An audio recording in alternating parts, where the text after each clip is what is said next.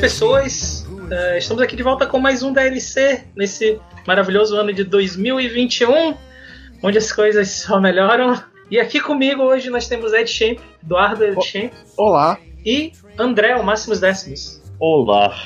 Sabe o que é legal? É porque eu, eu lembro que eu tinha terminado com a frase e tal no anterior, só que o anterior nunca foi lançado, então é tipo o pessoal assistindo Pokémon nos anos 90 e do nada o Ash tem um monte de Taurus, porque o episódio nunca foi pro ar. Mas é isso aí, pessoal. Então a gente está aqui de volta no DLC do Em Outro Castelo para falar o que a gente tem feito nos últimos meses nesse mundo apocalíptico no qual a gente vive. Ah, e, aliás, antes de começar, eu queria é, chamar a atenção para o fato que o Panda não fez sua abertura tradicional. Enjoou? Sim, Pois é, foi, foi o Taurus, pô. Lembra da, da, última gravação que a gente fez que nunca foi pro ar? Eu não lembro da. Eu não lembro de nenhuma gravação que eu participo, cara. É por isso que eu, eu... ouço podcast. Sim, é verdade, né? Eu só eu lembro basicamente... porque não foi pro ar e eu não vou explicar. Sim, sim, sim, é melhor não, né? Da, da azar. É. é, não, é. Basicamente o que aconteceu é que eu tinha. Eu tinha anotado a saudação inicial em algum lugar, eu sempre lia no começo e aí eu perdi a anotação e eu tô com preguiça de ouvir e copiar de novo, então. É, depois né? a gente vê uma nova que seja ligada com o nome DLC, né? Agora, uhum. você pagou mais 15 dólares, bem-vindo ao DLC, alguma merda. Baixou, mais, baixou, baixou 10 dólares pra ouvir essa bosta. Né? é, 10 dólares que hoje aí é 100 reais, né? É... Rapaz, tá muito longe não. Tá não, tá não, tá não. Eu. Já, já entrando aqui então em, em, tangentes, eu vou dizer que eu fiz uma compra hoje porque tinha uma parada de promoção, tava 9 dólares e aí aparentemente a promoção acabou entre o tempo que eu apertei comprar e, e aí foi 4 dólares a mais. Cara, 4 dólares a mais é coisa? Pesa? É, Porra! Já dá Enfim. pra tirar uma gracinha por 25 reais aí. Porra! Mas é, gente. Então a gente tá aqui de volta para falar sobre o que nós temos feito nos últimos tempos. Uh, André, você disse que tinha muito jogo para falar, então você vai começar? Posso começar, posso começar sim. Primeiro eu vou falar do, do, jogo do momento, que foi lançado ano passado, e que não é apenas um jogo, mas é, é um treino. Né? Eu acho que foi ano que retrasado, é o, hein? É, eu acho que foi 2019 mesmo. Que é o Ring Fit Adventure.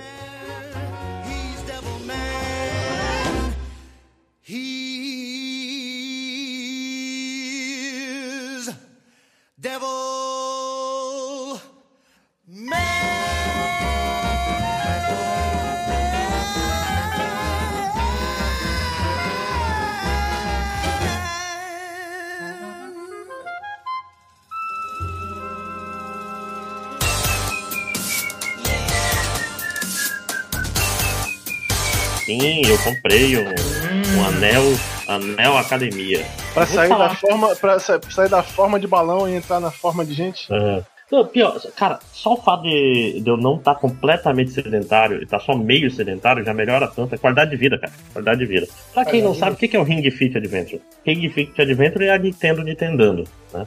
É, ela pegou os seus Joy-Cons e ela tá fazendo. Não, não, não, André, não. É a Nintendo nem vendendo, né?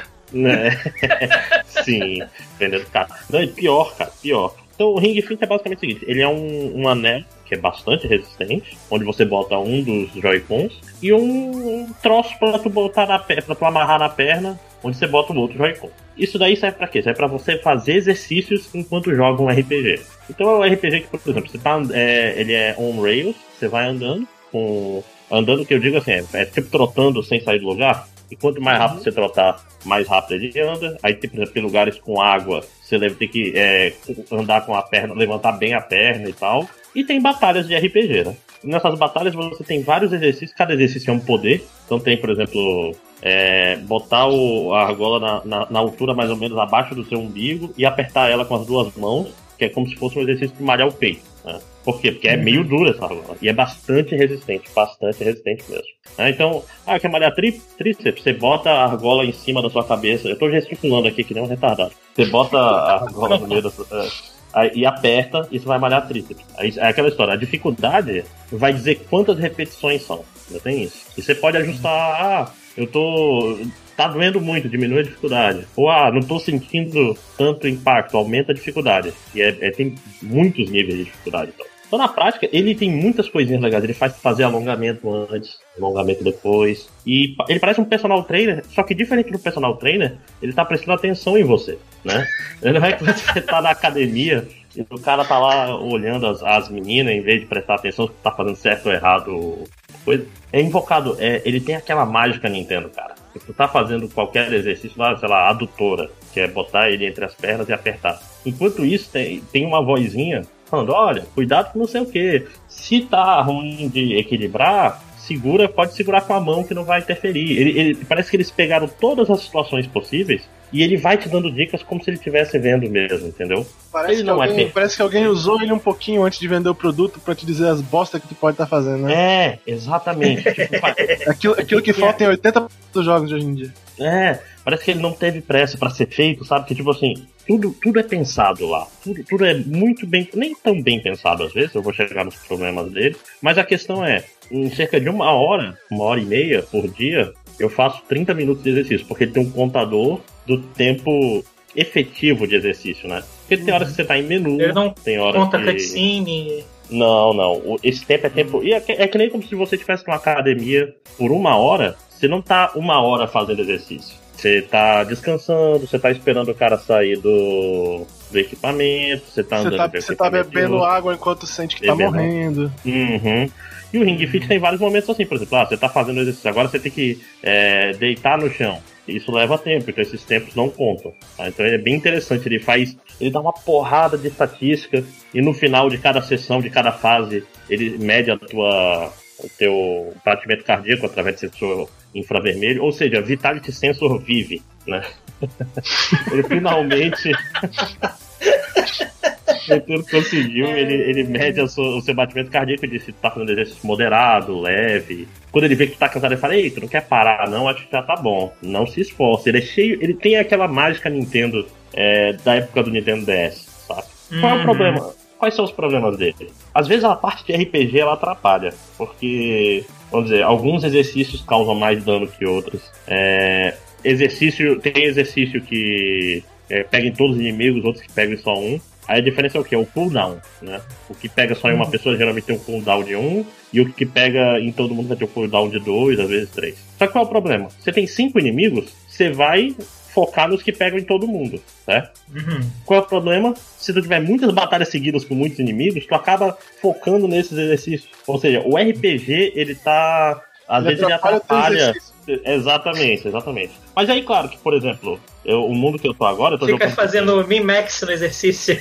É, pois é, porque. Aliás, tem um mundo, acho que o segundo ou terceiro mundo, tem um chefe que ele te mata com duas porradas. Aí tu tem que ter bastante item de cura, e pra ter item de cura tem que comprar, e, não sei- e aí, tipo, tem horas que não precisava. Tá- é, tem uns spikes de dificuldade que atrapalham o exercício. E isso é problemático. Né? Tem que ficar andando tempo- no mapinha pra cima e pra É. baixo pra, pra ficar fazendo grind. É, tipo isso, tipo isso. Mas ao- no fim do dia tá fazendo exercício, né? Mas ao mesmo tempo, Só tem que tomar O- cuidado uma- pra não sair, não sair do exercício, né? Com tipo um músculo gigante bombadão e o resto tudo furreba, É. né? Igual aqueles caras bonitos da é, academia. isso. É, é, é, isso é um problema, mas é aquela história, você escolhe os seus ataques e tal, você vai, você vai ganhando ataque atrás de ataque, aí qual é o problema? Ataque velho, eu não uso porque dá pouco dano.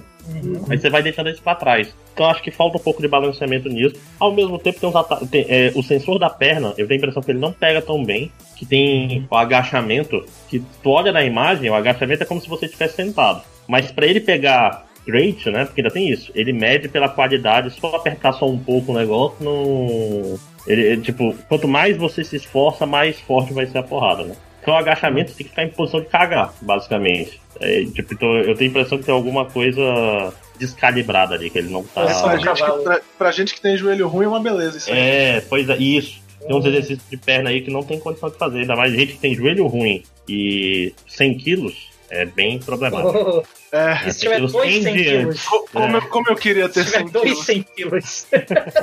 né? Porra. É... Mas no geral, aí agora falar de uma a Nintendice máxima. Hum. Esse jogo não existe digital. Você só pode comprar se você comprar o kit especial de Ring Fit, que nos shoppings de Manaus tá mil reais. Uf! Nossa! Eu vi um dia desses, eu vi um dia desses no, no shopping. No mer-. No Mercado Livre também tá mil reais. Então, isso daí, se for comprar, compra logo aqui em Manaus. Mil reais. Pra mim, valeu a pena, porque E- tipo, eu, tô eu e tô minha esposa fazendo. A gente tá fazendo quase todo dia. Então, pra duas pessoas, mil reais é cinco meses de academia. Se a gente conseguir fazer cinco meses desse negócio, é como Já se a gente pagou. tivesse. é, se pagou, né? E sei lá se a academia ainda tá 100 reais, na verdade. 100 reais era muitos anos atrás. Né? Subiu É, a com o última que dólar. eu fiz foi 180 reais por três meses. Ah, aí tá um bom preço, 60 reais Foi, por foi, mês. Tá foi. A última vez que eu fui olhar tava tipo 80 aqui perto de casa, mas, Mas era tipo- tudo caro.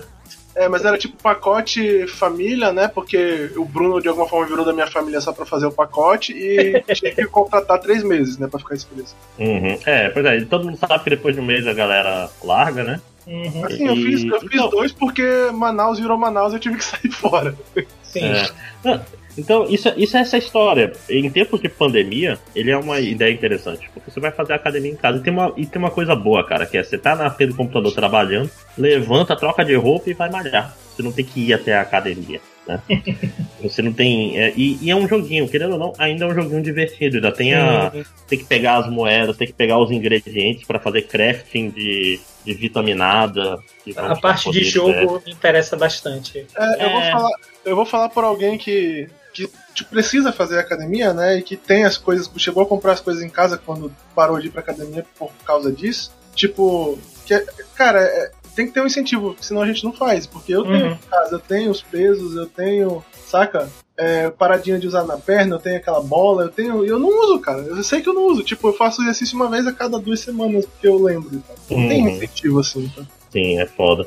Isso, isso que, é o, que é o negócio, é o, o joguinho, o- a gamificação e a gamificação Nintendo, cara. Ela, ela- ele é muito gostosinho, vamos dizer assim. Não é um RPG perfeito, ele tem esses problemas, mas no geral, então se você puder dividir esse custo com mais uma pessoa ou duas, se você mora com pe- pessoas e elas todas vão usar, recomendo bastante o Ring Fit. Uhum. Porque. E, e- mas o problema da Nintendada é foda de só ter físico. Porque Sim. tu acha o Ring Fit terceirizado por 300 e poucos reais aí no. Sim. Só que aí tu não tem o jogo, né? Só que aí tu Não não, tem tem o jogo. jogo. Foda. Uhum. Se vendesse o jogo digital, porra, todo mundo. Eu ia falar, compre agora. Nossa. 500 pau vale muito a pena. Porque, porra, tu se mexe, cara. E isso que é Uhum. importante. É, não, tu não vai ficar malhadão, mas. Mas é alguma coisa, né, também.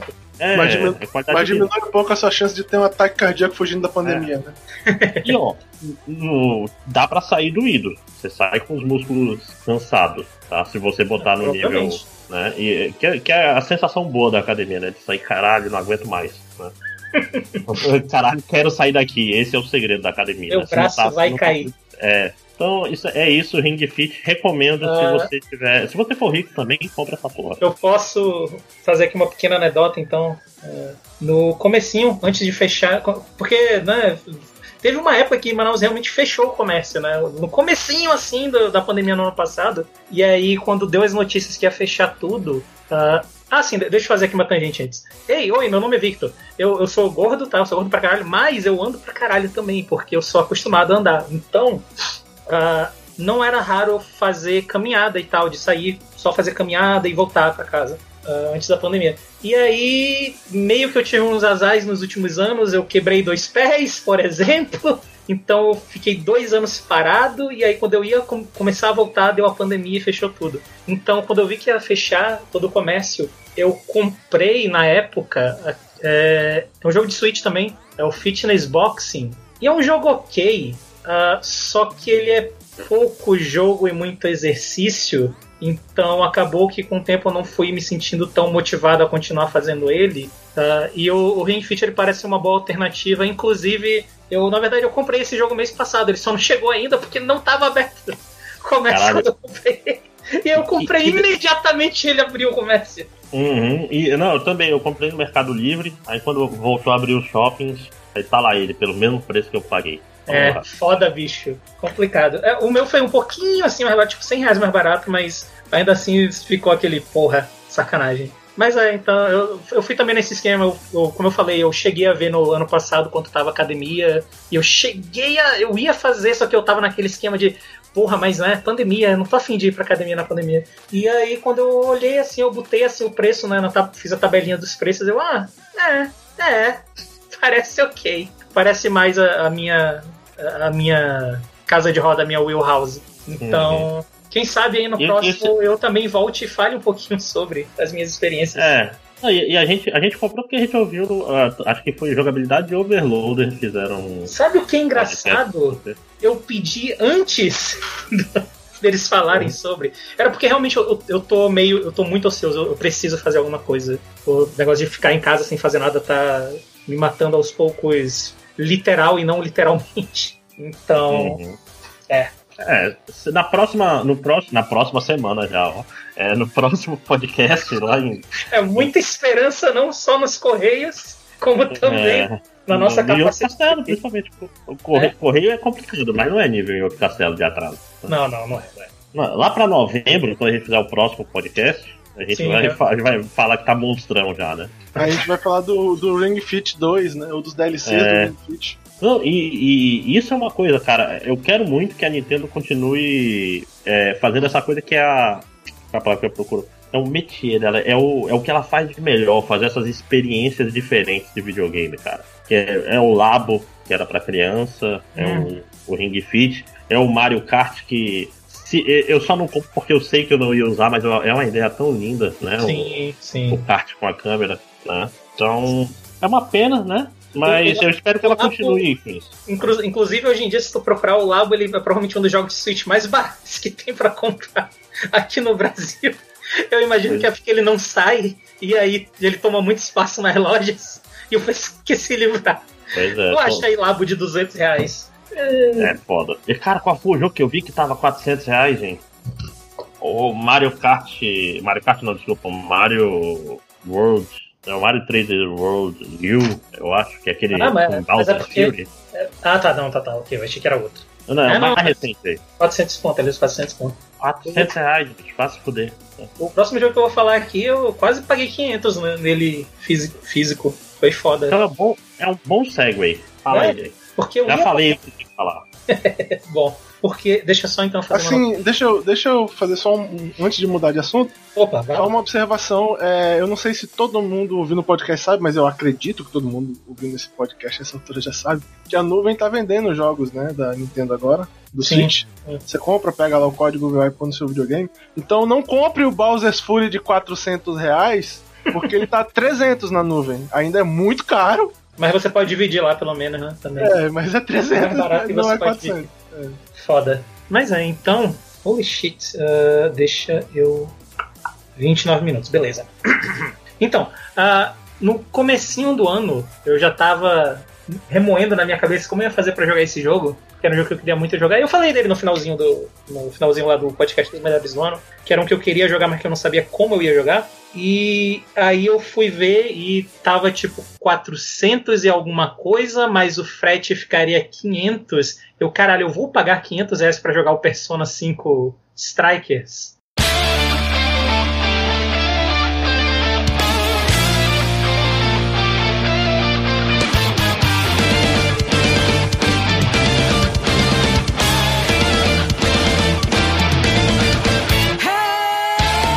E a resposta quase foi sim, até o momento em que eu tive a brilhante ideia de: peraí, quanto é que ele tá na- nas eShops pelo mundo aí?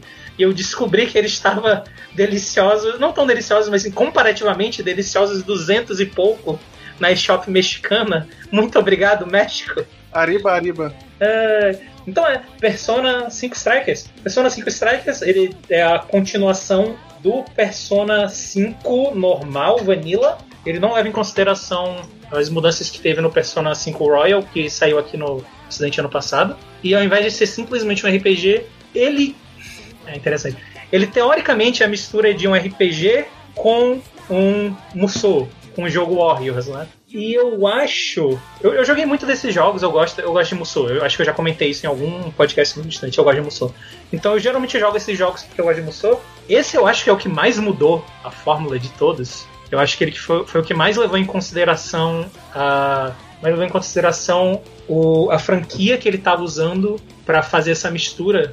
E eu gostei bastante. Eu gostei bastante. Então, Persona 5 Strikers, ele tem um quê do Persona 5 em que ele é dividido entre partes basicamente de história, cutscene, que você vai basicamente só ler e ouvir a história. Uh, eles passam, como eu falei, depois do Persona 5 normal. O protagonista volta para visitar os amigos dele. Eu vou tentar deixar meio vago porque eu ainda gosto, eu ainda quero que as pessoas joguem Persona 5. Então, se a pessoa não jogou, eu não quero dar muitos spoilers. Mas é o protagonista retornando para a cidade onde se passa Persona 5 para reencontrar os amigos dele pelas, pelas férias de, de verão.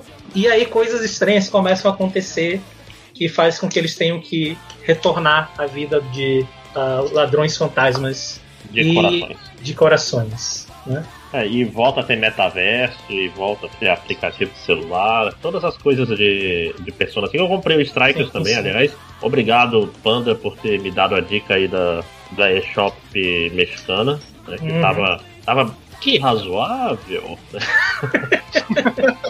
Levando em conta que a Steam, barato. levando em conta que a Steam tá 300 reais. É, Absurdo. um preço bastante razoável. Acho que para um, um lançamento de Switch, 200 reais é um preço Em bem razoável, 2021 no Brasil, né? Com dólar no preço que tava, né? né? Porra! Mas é, então ele é dividido nessas partes de história, né? E ah, as partes de Dungeon Crawl. E eu achei muito interessante a maneira que eles ah, resolveram juntar os dois tipos de jogo, porque em Musou ou Warriors o tipo de jogo é basicamente um campo de batalha aberto e você tem que correr por esse campo hum, chacinando milhares de inimigos que praticamente não não respondem, né? Eles estão lá só pra tomar porrada mesmo e defender pontos, né? Roubar bases, esse tipo de coisa. E a maneira que eles traduziram aqui é que, pra começar, o jogo ele foi originalmente ele saiu pro Switch, então você não tem um grande campo, né? Você tem vários mapas menores que estão interligados, que formam essa a dungeon que você vai ah, que você vai explorar. E você explorando essa dungeon, você vê as sombras, né, que são os inimigos, andando pelas dungeons e você precisa iniciar um encontro com elas. Seja aparecendo na frente delas e ela atacando você, você atacando ela, ou mesmo você fazendo o esquema do Persona 5 de encurralar a sombra e puxar a máscara dela, que dá pra você algumas vantagens. Então essa, é a primeira grande diferença, né? Você tem que primeiro dar início a esse encontro, aí vão spawnar os inimigos em grande quantidade. E a outra coisa ah, que eu acho que é uma, um- uma crítica que fazem muito a Musou é justamente o negócio dos inimigos não, não responderem muito, os inimigos não são um grande desafio, eles estão lá só pra tomar porrada. Cara, nesse jogo, se você tentar só esmagar botão pra passar das fases, você vai tomar uma surra, porque ele leva em consideração o esquema de fraquezas de personas. ah, então é importante você estar o tempo todo trocando persona, jogando habilidade nos inimigos, mudando. Tipo, você ah, enfrentando inimigo de fogo, geralmente o que eu faço? Eu troco um persona de gelo, ataco e eu troco de volta para outra persona, porque geralmente o gelo também é fraco contra o fogo. E você tem que estar fazendo isso ah, o tempo todo. Senão você vai levar uma surra, você não vai conseguir avançar no jogo. E ele é bem. Eu não quero dizer que ele é brutalmente difícil, mas ele é, ele é difícil, ele é um jogo difícil. Eu achei ele um jogo relativamente difícil. Dentro do panteão de Musous que geralmente não são tão difíceis assim. Sim, sim. É, Ele- Uma coisa, é, eu joguei. Eu tô na primeira dungeon ainda, eu joguei pouco. O Uhum. gerenciamento de MP não acaba sendo um problema para um jogo tipo Musou, porque esse era o, é o grande. a cruz do, dos personas, do Me- Megami Tensei, é, é, Tensei é entrar na, na dungeon e fazer Uhum. gerenciamento de MP, porque ele é essencial. Acabou o MP, você não tem chance, né? E como é que funciona isso com o Musou? Sim, sim. Aqui é um pouquinho similar, realmente, se você for. ah, o que acontece é que durante a batalha, né, durante a porrada lá de Musou, você pode segurar. Ah, eu não lembro agora exatamente, eu acho que é o equivalente ao R1, e aí você, a- você chama a sua persona e o tempo para, e aí você pode escolher a habilidade da sua persona e usar ela numa área que aparece lá, aparece a área onde vai pegar a habilidade. E se você fizer só isso, realmente vai acabar muito rápido o seu, o seu, o seu SP, o seu MP, e aí você realmente não vai ter muita chance de avançar. Só que você pode fazer alguns combos, e esses combos geralmente terminam com você chamando sua persona e ela usando um, um ataque elemental. E esses combos não gastam SP. Então parte do, do gerenciamento aí é você, por exemplo, inimigos menores, você não usa sua os, os golpes de sua persona que usam SP. Você dá a porrada neles, usa o combo, que no final do combo ele vai usar o ataque, ele vai dar o, o, o elemento que o inimigo é fraco com, e aí você pode emendar um alt, um alt attack que também tem no jogo. Quando você dá ah, um ataque que o inimigo é fraco, dá o- aparece o prompt para você apertar e dar um alt attack, e você dá dano em área, um dano geralmente alto em área. Então isso é legal, tem algumas maneiras também meio que de tentar se trapacear, né? Uh, quando você. Nesse jogo ele tem menos punição para você sair da dungeon do meio da, da exploração. Então, enquanto no Persona 5 normal e os dois anteriores tinha essa questão de tempo limite, né? Você não podia ficar entrando e saindo da dungeon o tempo todo. Aqui ele não te dá uma punição para você sair da dungeon. Então, se realmente estiver muito difícil, você pode sair da dungeon e voltar depois imediatamente, se for o caso. O, a única coisa que vai uh, ser um problema para você é que você vai só poder voltar nos uh, pontos de. Ah, eita. Hum?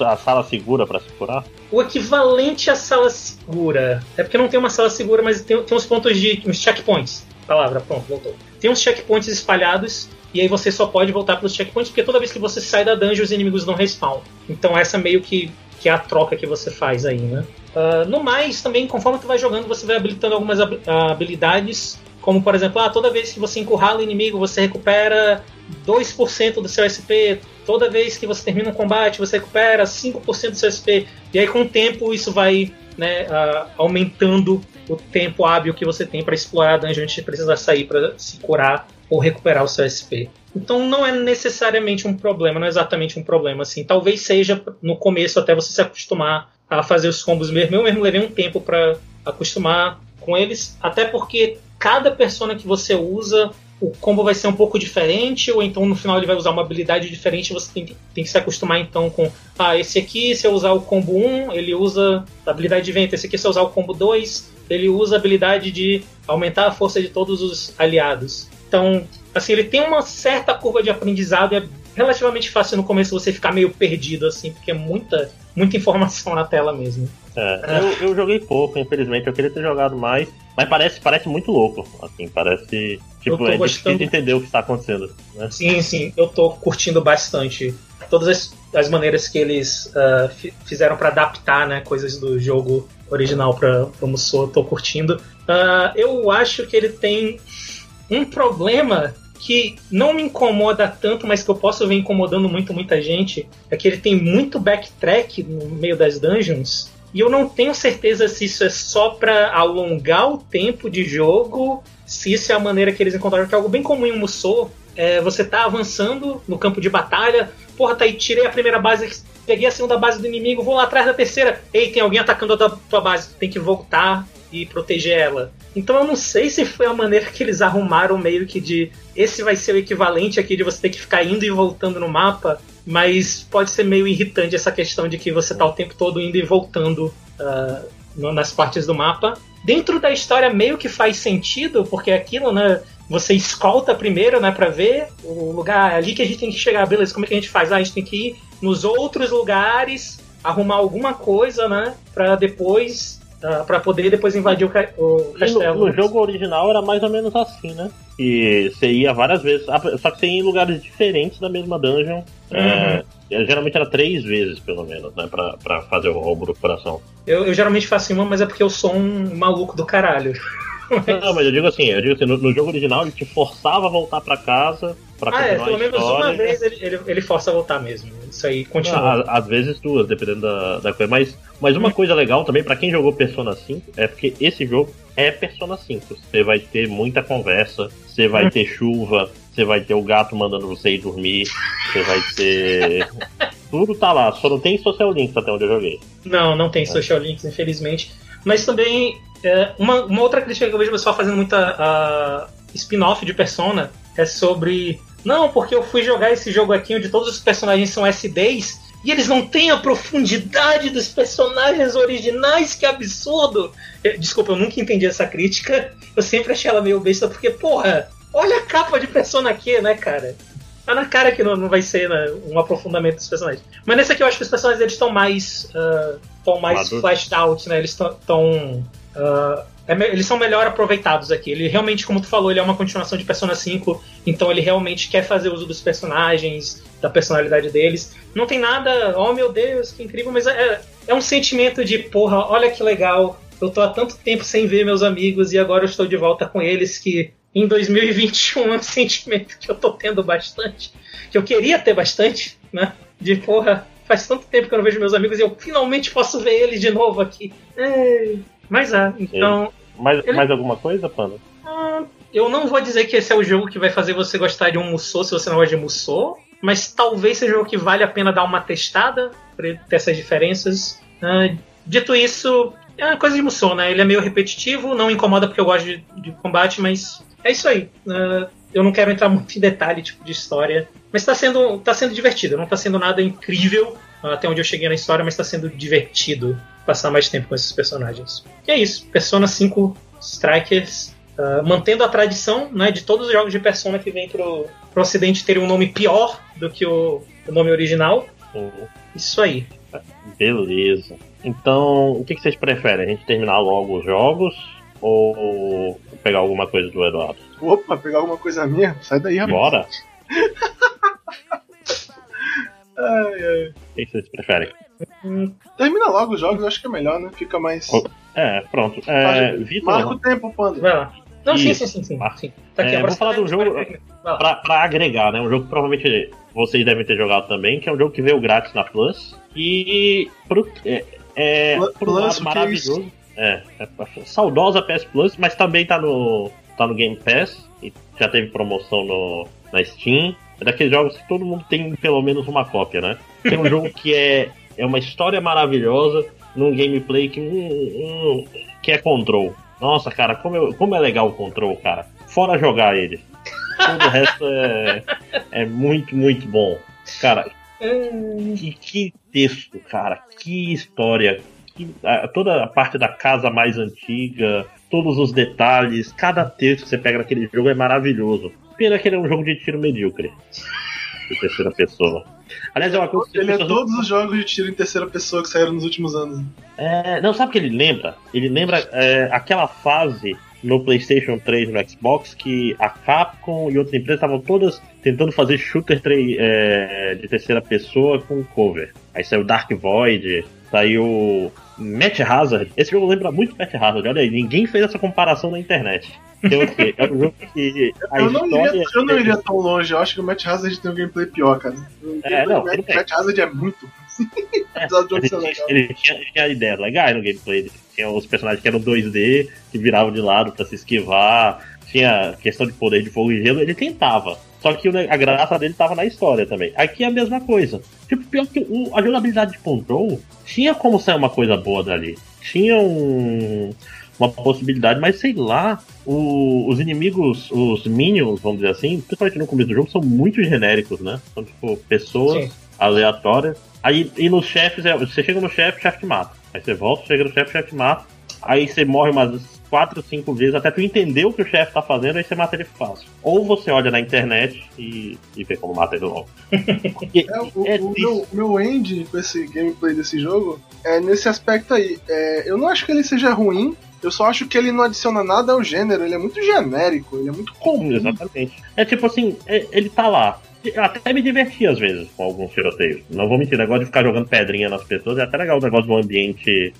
Sabe como é que esse jogo seria fantástico? Se a. Qual é que é o nome da, da arma? A arma tem um nomezinho, eu até esqueci. Ela é, é, é que não é uma arma, né? Ela é um objeto de poder. Se ela uhum. fosse uma espada, olha como ia ser diferente esse jogo. Né? Ia ser um Death May Cry com telecinese. Ia ser muito mais legal, porque é, ele é um jogo de tiro genérico, né? Mas ele tá nesse ambiente da casa mais antiga e uma coisa completamente psicodélica e que vale tudo que é maravilhoso. E é uma pena. Uhum. É uma pena que, que. Aliás, mas é importante falar. Em terceira pessoa, eu lembrei do jogo de Wanted também, lembram do, do jogo do Procurado? Oh! né? So, so, é, é, um jogo de tiro dessa época aí. Parece. Porque ele me lembra de verdade eu acho que eu já vi essa comparação sendo feita por outras pessoas, mas é, é, realmente me lembra de verdade, é o Alan Wake. Sim, claro. É o que ele me lembra de verdade. Tipo, é, é um, um sistema de combate meio genérico e tal, mas ele faz um bom papel para esse jogo meio de suspense com uma história interessante. É, só que o Alan Wake é menos um jogo de combate, né? É, mas ele tem aquele combate genérico meio. Ah, meio... sim, não, mas eu digo assim, é porque Control é primariamente um jogo de tiro. É tipo, o inimigo respawna, é, é, ele é um jogo. Tem, tem missões secundárias que é sobre tu ir numa sala e matar todo mundo, sacou? Ele é um jogo de tiro. Né? Com uma história legal. O Alan Wake, ele tem, eu não joguei Alan Wake todo, mas eu, eu, tinha a impressão que ele era mais um jogo de suspense com um combate lá, né? É, ele tem, ele tem bastante combate, assim. Só que ele não é. Não é o foco do negócio. É, tipo assim, a, a diferença principal para mim se, se enquadra no fato de que a história do, do Control te diz que você tem que matar esses caras e combater esses inimigos, né? E o Alan Wake não fala, tipo, a história não, não, não puxa o combate, só o combate tá lá porque é videogame. Uhum.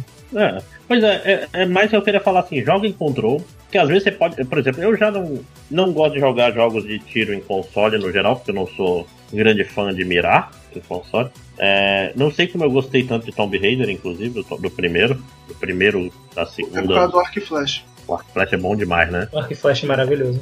É, porra. É, mas, sei lá, Control, apesar do, do, combate, às vezes tu pode até gostar que tá ouvindo aí. Joga, porque a história desse jogo é, é linda, cara. São os pequenos detalhes, o, é, é muito surreal e é muito interessante. Falando, é um jogo que eu, eu chego num lugar novo, eu, eu, você fica andando perto das paredes, apertando no botão para ver se tem alguma coisa, é, algum é um documento, dos, etc. Era o que eu ia falar, é um dos poucos jogos que quando tu pega o documento, em vez de simplesmente, ah, ok, e aí continuar jogando, tu para pra ler, né? Uhum. Ah, tem podcast no meio, tem. É tudo muito bom, cara. Muito bom mesmo. Eu, eu queria que tivesse uma série de TV de controle. Inclusive, pra quem estiver ouvindo um azedume na minha voz quando eu falo de controle, não tem nada a ver com o jogo, tá? É porque pra quem não lembra do podcast onde eu falei sobre esse jogo, eu tava mais ou menos 90% do jogo avançado quando a, a loja online lá e tal usa o sistema de save meio babaca. E aí eu perdi o meu save, saca? Tipo, deu problema de conflito na nuvem e o save corrompeu e eu tive eu tinha que reiniciar o jogo e eu nunca zerei esse jogo por causa disso. Eu fui ver na internet, final porque fiquei puto. é o meu problema com o controle, na verdade, é isso. Eu acho justo. Eu, eu acho que como a, gente, a, gente, a gente falou. Foi pro ar o podcast que a gente falou de Control? Ele, a gente é. citou ele num dos melhores, no melhores do ano, por exemplo. Ah, tá. O... Eu, eu, posso só citar como foi que eu abandonei Control. Hum. Logo no comecinho, uh, logo no comecinho mesmo, tu, tu, acabou de, de chegar no lugar e tal, e aí tu, tá, tu salvou um pessoal, e aí tu vai falar com alguém, alguém te dá uma instrução, ó, oh, tu precisa fazer tal coisa e tal. E eu tava jogando de noite, eu, ah, pô, eu tô com sono e tal, né? Eu vou desligar, eu continuo amanhã. E aí eu liguei de volta. E aí não tinha nenhuma indicação dizendo o que eu tinha que fazer ou pra onde eu tinha que ir. E aí eu tentei falar com a pessoa e a pessoa, você já fez o que eu mandei? Aí não, então vai lá e faz. Eu, mas o que que tu mandou? O que que tu mandou? Me fala! Era o, o Wise Genitor do começo? Eu não sei, eu não lembro. Aí eu fiquei puto e eu parei de jogar. Eu fiquei um tempão rodando a porra da sala. O cara me fala o que é pra eu fazer, me fala o que é pra eu fazer. E tipo, não tinha nenhuma indicação a indicação era fácil o que a pessoa mandou. Aí eu, mas o que a pessoa mandou? Eu chegava a pessoa, você já fez o que eu, mandei, o que eu mandei? Não. Eu, caralho, sabe? Me dá, me dá algo. Porra, é, é só isso. Ah, tudo bem. Não, ele, ele tem essas coisas, mas. Deve ter é... jogado uma hora, alguma coisa assim. É, é eu, eu, acho que foi o Wise Gentle, assim, que é o único personagem que você vê no começo do jogo. É, eu acho que eu já tinha passado dele, mas foi muito frustrante assim é pra que, mim. É que ele aparece depois que você mata o primeiro chefe de novo. Talvez. Aí ele, ele, manda, ele manda, ele tá tipo numa sala e ele fala pra tu ir numa outra sala fazer alguma coisa que eu também não lembro o que, que é. Né? É, é, que é em outro lugar. Mapa não tem um mapa bom? Que eu lembro que é um dos dois. Não, ele tem mapa, mas é o mapa não é ruim. O problema do mapa é que como a casa mais antiga ela muda, o mapa muda também, né? Tem isso. Né? É. é, e eu acho que é isso de control. Lembra aí do tempo. Uhum. Vai lá, Vitor, puxa um. Eu? O Eduardo não puxou nenhum ainda. Se, não, se ninguém vai falar de jogo. Ah. É, ok. É porque eu não, não, não, sei muito o que dizer. Eu, eu intencionalmente me joguei no pior de todos os buracos de jogo que existe, porque não satisfeito em jogar Genshin Impact, eu por que eu não aumento meu sofrimento? Eu me odeio, eu me odeio. Sim, eu me odeio. Então vamos lá, vamos jogar o chefão dos jogos de gacha, Fate Grand Order. E eu cheguei a comentar aqui alguma vez, já que eu já tinha tentado começar a jogar e eu, uh, eu acabei quicando dele, eu bati nele e voltei umas duas vezes. E em parte eu acho que foi porque eu fui com a mentalidade errada. Na primeira vez que eu fui jogar ele, eu não entendia nada sobre jogos de gacha. Então eu meio que não entendi a proposta do jogo e eu saí. A segunda eu fui mal acostumado por Dragalha Lost. Meu queridinho jogo de gacha que, que é o, o, tio legal, que ele te dá quase tudo que você quer. Então quando eu cheguei nele e Fate Grand Order foi pau no cu pra caralho como ele é. E ele é um gacha normal, né? Ele é, ele é o gacha, eu diria. Ele é o gacha mais gacha de todos. Uh, eu me frustrei e eu saí. Então dessa vez eu voltei para ele porque Eu finalmente comprei a promessa, eu acho que eu cheguei a comentar no podcast de dois anos atrás que eu tinha feito uma promessa. Não, esse ano eu vou tentar assistir Fate. E aí eu nunca assisti Fate. E esse ano eu assisti. Eu assisti três séries de Fate. Foi Unlimited Blade Works, Fate Stay Night Unlimited Blade Works, Fate Zero e Fate Apócrifa, porque falaram que era a pior de todas e eu, meu Deus, eu preciso ver isso. É, mas tu viu nessa ordem? Começou pelo Ah, Unlimited zero, zero Unlimited Blade Works Apócrifa. Oh meu Deus, tu foi, tu foi caindo no buraco, né? Eu tentei começar o Fate Zero, cara, mas ele já começa, tipo assim, primeira cena do Fate Zero, ele fala tanto jargão, tu, ah, cara. Não vai ter nenhum feito que Porra. tu vai assistir primeiro que vai te fazer entender melhor esse jargão. É Infelizmente. difícil, cara, é difícil. A Fate única, é- maneira, a única maneira de você assistir Fate sem ter esse problema de entender jargão, ter menos problema de jargão, é se tu assistir a primeira série, mas ela é muito ruim. Essa eu, essa eu assisti um pedaço ano passado dublado em português, ó. Dublagem no nível da série mesmo. Impressionante. Mas enfim, então eu fui né, de cabeça em Go e dessa vez eu me preparei, eu dei uma estudada antes. E é um jogo. Eu, eu gosto muito do gameplay desse jogo. Ele é um jogo de turno, de batalha de turno. E é basicamente só isso que o jogo tem mesmo, batalha de turno. Você chega num lugar, tem 5 horas de história de visual novel para você ler, e aí combate, vai para a próxima parte, mais meia hora de história, combate, e é só isso o jogo. Mas eu gosto muito do combate dele, o jeito que o combate dele funciona é que você monta um time de cinco personagens seus, cinco bonecos seus, mais um que você vai pegar emprestado de alguém. Você, no começo de cada ah, quest, entre aspas, cada combate você pega emprestado um boneco de alguém. E cada personagem, além das habilidades próprias, tem um deck de cinco. Tem um deck de cinco cartas e cada carta é um tipo de ataque. Buster, que é o ataque que é porrada mais porrada mesmo, porrada de dano. Quick, que é uma porrada relativamente fraca, mas que ela faz. Ela gera um. Ela gera estrelas, que é um. algo que faz. que aumenta a possibilidade de crítico no próximo turno. E Artes, que é um que enche a sua barrinha de, de mortal do seu personagem. E aí tem todo um negócio de você misturar, es- escolher, ah, fazer a composição do seu time, né? Ele vai ser mais voltado para quê? Eu quero fazer um time que vai ser mais focado em crítico, então eu vou colocar um monte de personagem que gera essa estrela para no primeiro turno eu vou só, vou só gerar as estrelas, no segundo eu vou atacar com todos os personagens, eles vão dar dano pra cacete. Ah, eu vou fazer um time baseado em, em força mesmo, força bruta, então vou vai pegar um monte de personagem com a skill com a skill de Buster vermelha. Eu vou fazer um time baseado em ficar ro- rodando a porra da barra de, de mortal e vou ficar enchendo ela o tempo todo e usando mortal o tempo todo. Então, assim, ele tem algum- algumas maneiras variantes de jogar, ele tem esse esquema de. Assim, aí cada turno você compra cinco cartas embaralhadas do, do seu time que tá no, no jogo. São sempre três personagens que estão em jogo. Ah, então você compra e você vai escolhendo essas cartas e colocando elas numa ordem. É um jogo legal, eu gosto. Ele é o gacha mais filha da puta de todos. Ele faz de tudo pra não te dar o, o dinheirinho, o cristal dele que você usa pra invocar ah, outros personagens. Se em Genshin, a cada, cada baú você encontra dois cristais, cada quest que você faz você ganha cinco, é pouco, mas pô, tá o tempo todo ganhando. Esse aqui não, esse aqui você tem que fazer umas cinco quests pra ganhar um cristal. Então, assim, ele é muito escroto pra dar o, o, o cristal que é necessário pra ganhar personagem novo. O hate dele Uh, a taxa- as taxas dele para conseguir o personagem que você quer são incrivelmente baixas e diferente de Genshin, uh, que quando você vai num banner, a gente explicou o esquema do banner, eu acho, já em algum outro podcast, né, para não ter que explicar aqui de novo. Provavelmente melhores do ano que falou de, de Genshin Impact. Uh, quando uh, em Genshin Impact, quando você tem um banner, personagem 5 estrelas, vamos usar essa nomenclatura mesmo, personagem 5 estrelas, geralmente naquele banner vai ter aquele personagem 5 estrelas com o rate alto, né? Com, a- com as chances altas de você tirar. E até onde eu vi aqui, até onde eu tive a minha experiência, aparentemente sempre tem pelo menos dois, então sempre a chance de você tirar o que você quer é menos do que a de Genshin Impact dividido por dois. Nossa.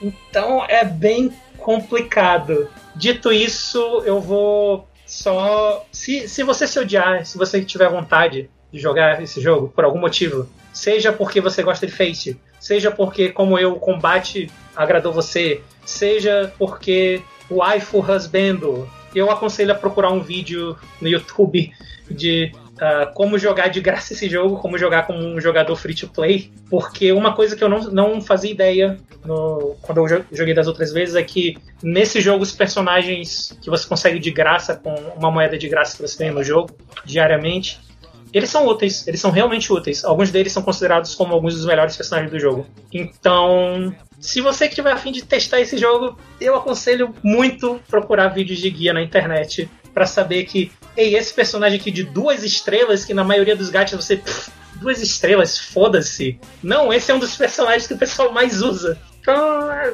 bem brevemente mesmo, só isso. Uh, okay. É pra celular isso? É pra celular, sim. Eu vi postando sobre ele de tempo em tempo, né? Sim. Eu me, diver, eu me divirto jogando. Eu acho Rapaz, legal. Mas eu acho que ninguém pra... jogar um, um gacha no celular que não fosse uma Musume, porque ele claramente é o melhor gacha de celular. é... Aproveitar que ele tá falando de celular, vou falar rapidamente de dois joguinhos de celular. Ah. Vou falar rápido porque um deles é um jogo muito manjado, né? Que é o Slay the Spire. O que é o Slay the Spire? É um deck builder roguelike. Acho que a gente já falou desse jogo, inclusive, no podcast, né? Eu acho. A gente falou de vários, não sei se a gente falou dele especificamente. Porque ele é meio que um, um dos primeiros, né? Eu acho que ele esteve um dos melhores do ano, mas eu posso estar enganado. É, porque ele é, é basicamente o quê? Você tem uma sequência de lutas e coisas que você faz e você vai construindo um deck, né? A cada luta você pode. Você ganha dinheiro, pode ganhar cartas novas. É, então, é várias decisões que você vai tomando para construir o seu deck. Eu quero falar um pouco sobre a versão de Android. O jogo é maravilhoso. A versão de Android, pelo menos para mim, estava altamente cagada. Hum. Altamente cagada. No sentido do pior forma possível. Que às vezes ele travava no final da run. O que significa Porra. isso? Depois que você termina a run, ele é um roguelike daquele esquema que a cada run você tem alguns melhoramentos que são absolutos, né? Você libera coisas uhum. novas para acontecer e etc. E ele travava e não salvava isso. Né? É, então, às vezes, eu liberava um personagem novo, que liberar um personagem novo é basicamente um outro deck, você vai jogar de forma completamente diferente, e aí ele travava e não liberava. Deixa eu olhar aqui. Eu joguei, eu já zerei ele umas três vezes. Ele, ele é relativamente fácil, tá? Quando você pega a manha, é, eu já tava terminando o run, entendeu? Uhum. É, apesar de que ele tem aquele esquema Binding of Isaac de você termina, aí libera chefes novos, etc. Só que como dá pau, muitas vezes eu não liberava os chefes novos, né? Deixa eu ver aqui quantas, quantas vezes ele diz que eu joguei. Porque, bicho, isso é, isso é muito grave, né? Sim, sim. Acabou com o meu tesão pelo jogo. O jogo tava daquele. Tipo, tava o roguelike que pega, né? Uhum. Que é o é o negócio, tipo, jogar só uma run. Você passa duas horas fazendo essa run. Né? Acaba com a sua produtividade, acaba com o seu dia, destrói a sua família. Né? É, muito disso eu acho que tem a ver com sincronização de dados, que ele salva na nuvem sem necessidade nenhuma. Por que, que eu por que quero que, ele salve Por que, que nos últimos 4 ou 5 jogos em que nós criticamos problemas de save, todos envolviam nuvem, né? Por que será? É. Né? Pois é. Ainda mais em Manaus, né? Terra da internet ruim. Deixa eu ver aqui as estatísticas. Histórico das jornadas. Uh, deixa eu ver aqui. Só um segundo. Tá, deixa eu ver quantas vezes eu ganhei de acordo com o jogo. Uh, de acordo com o jogo, eu zerei duas vezes. Eu já zerei umas seis. Não, tá aqui uma vez. Uma, uma vez e quatro mortes.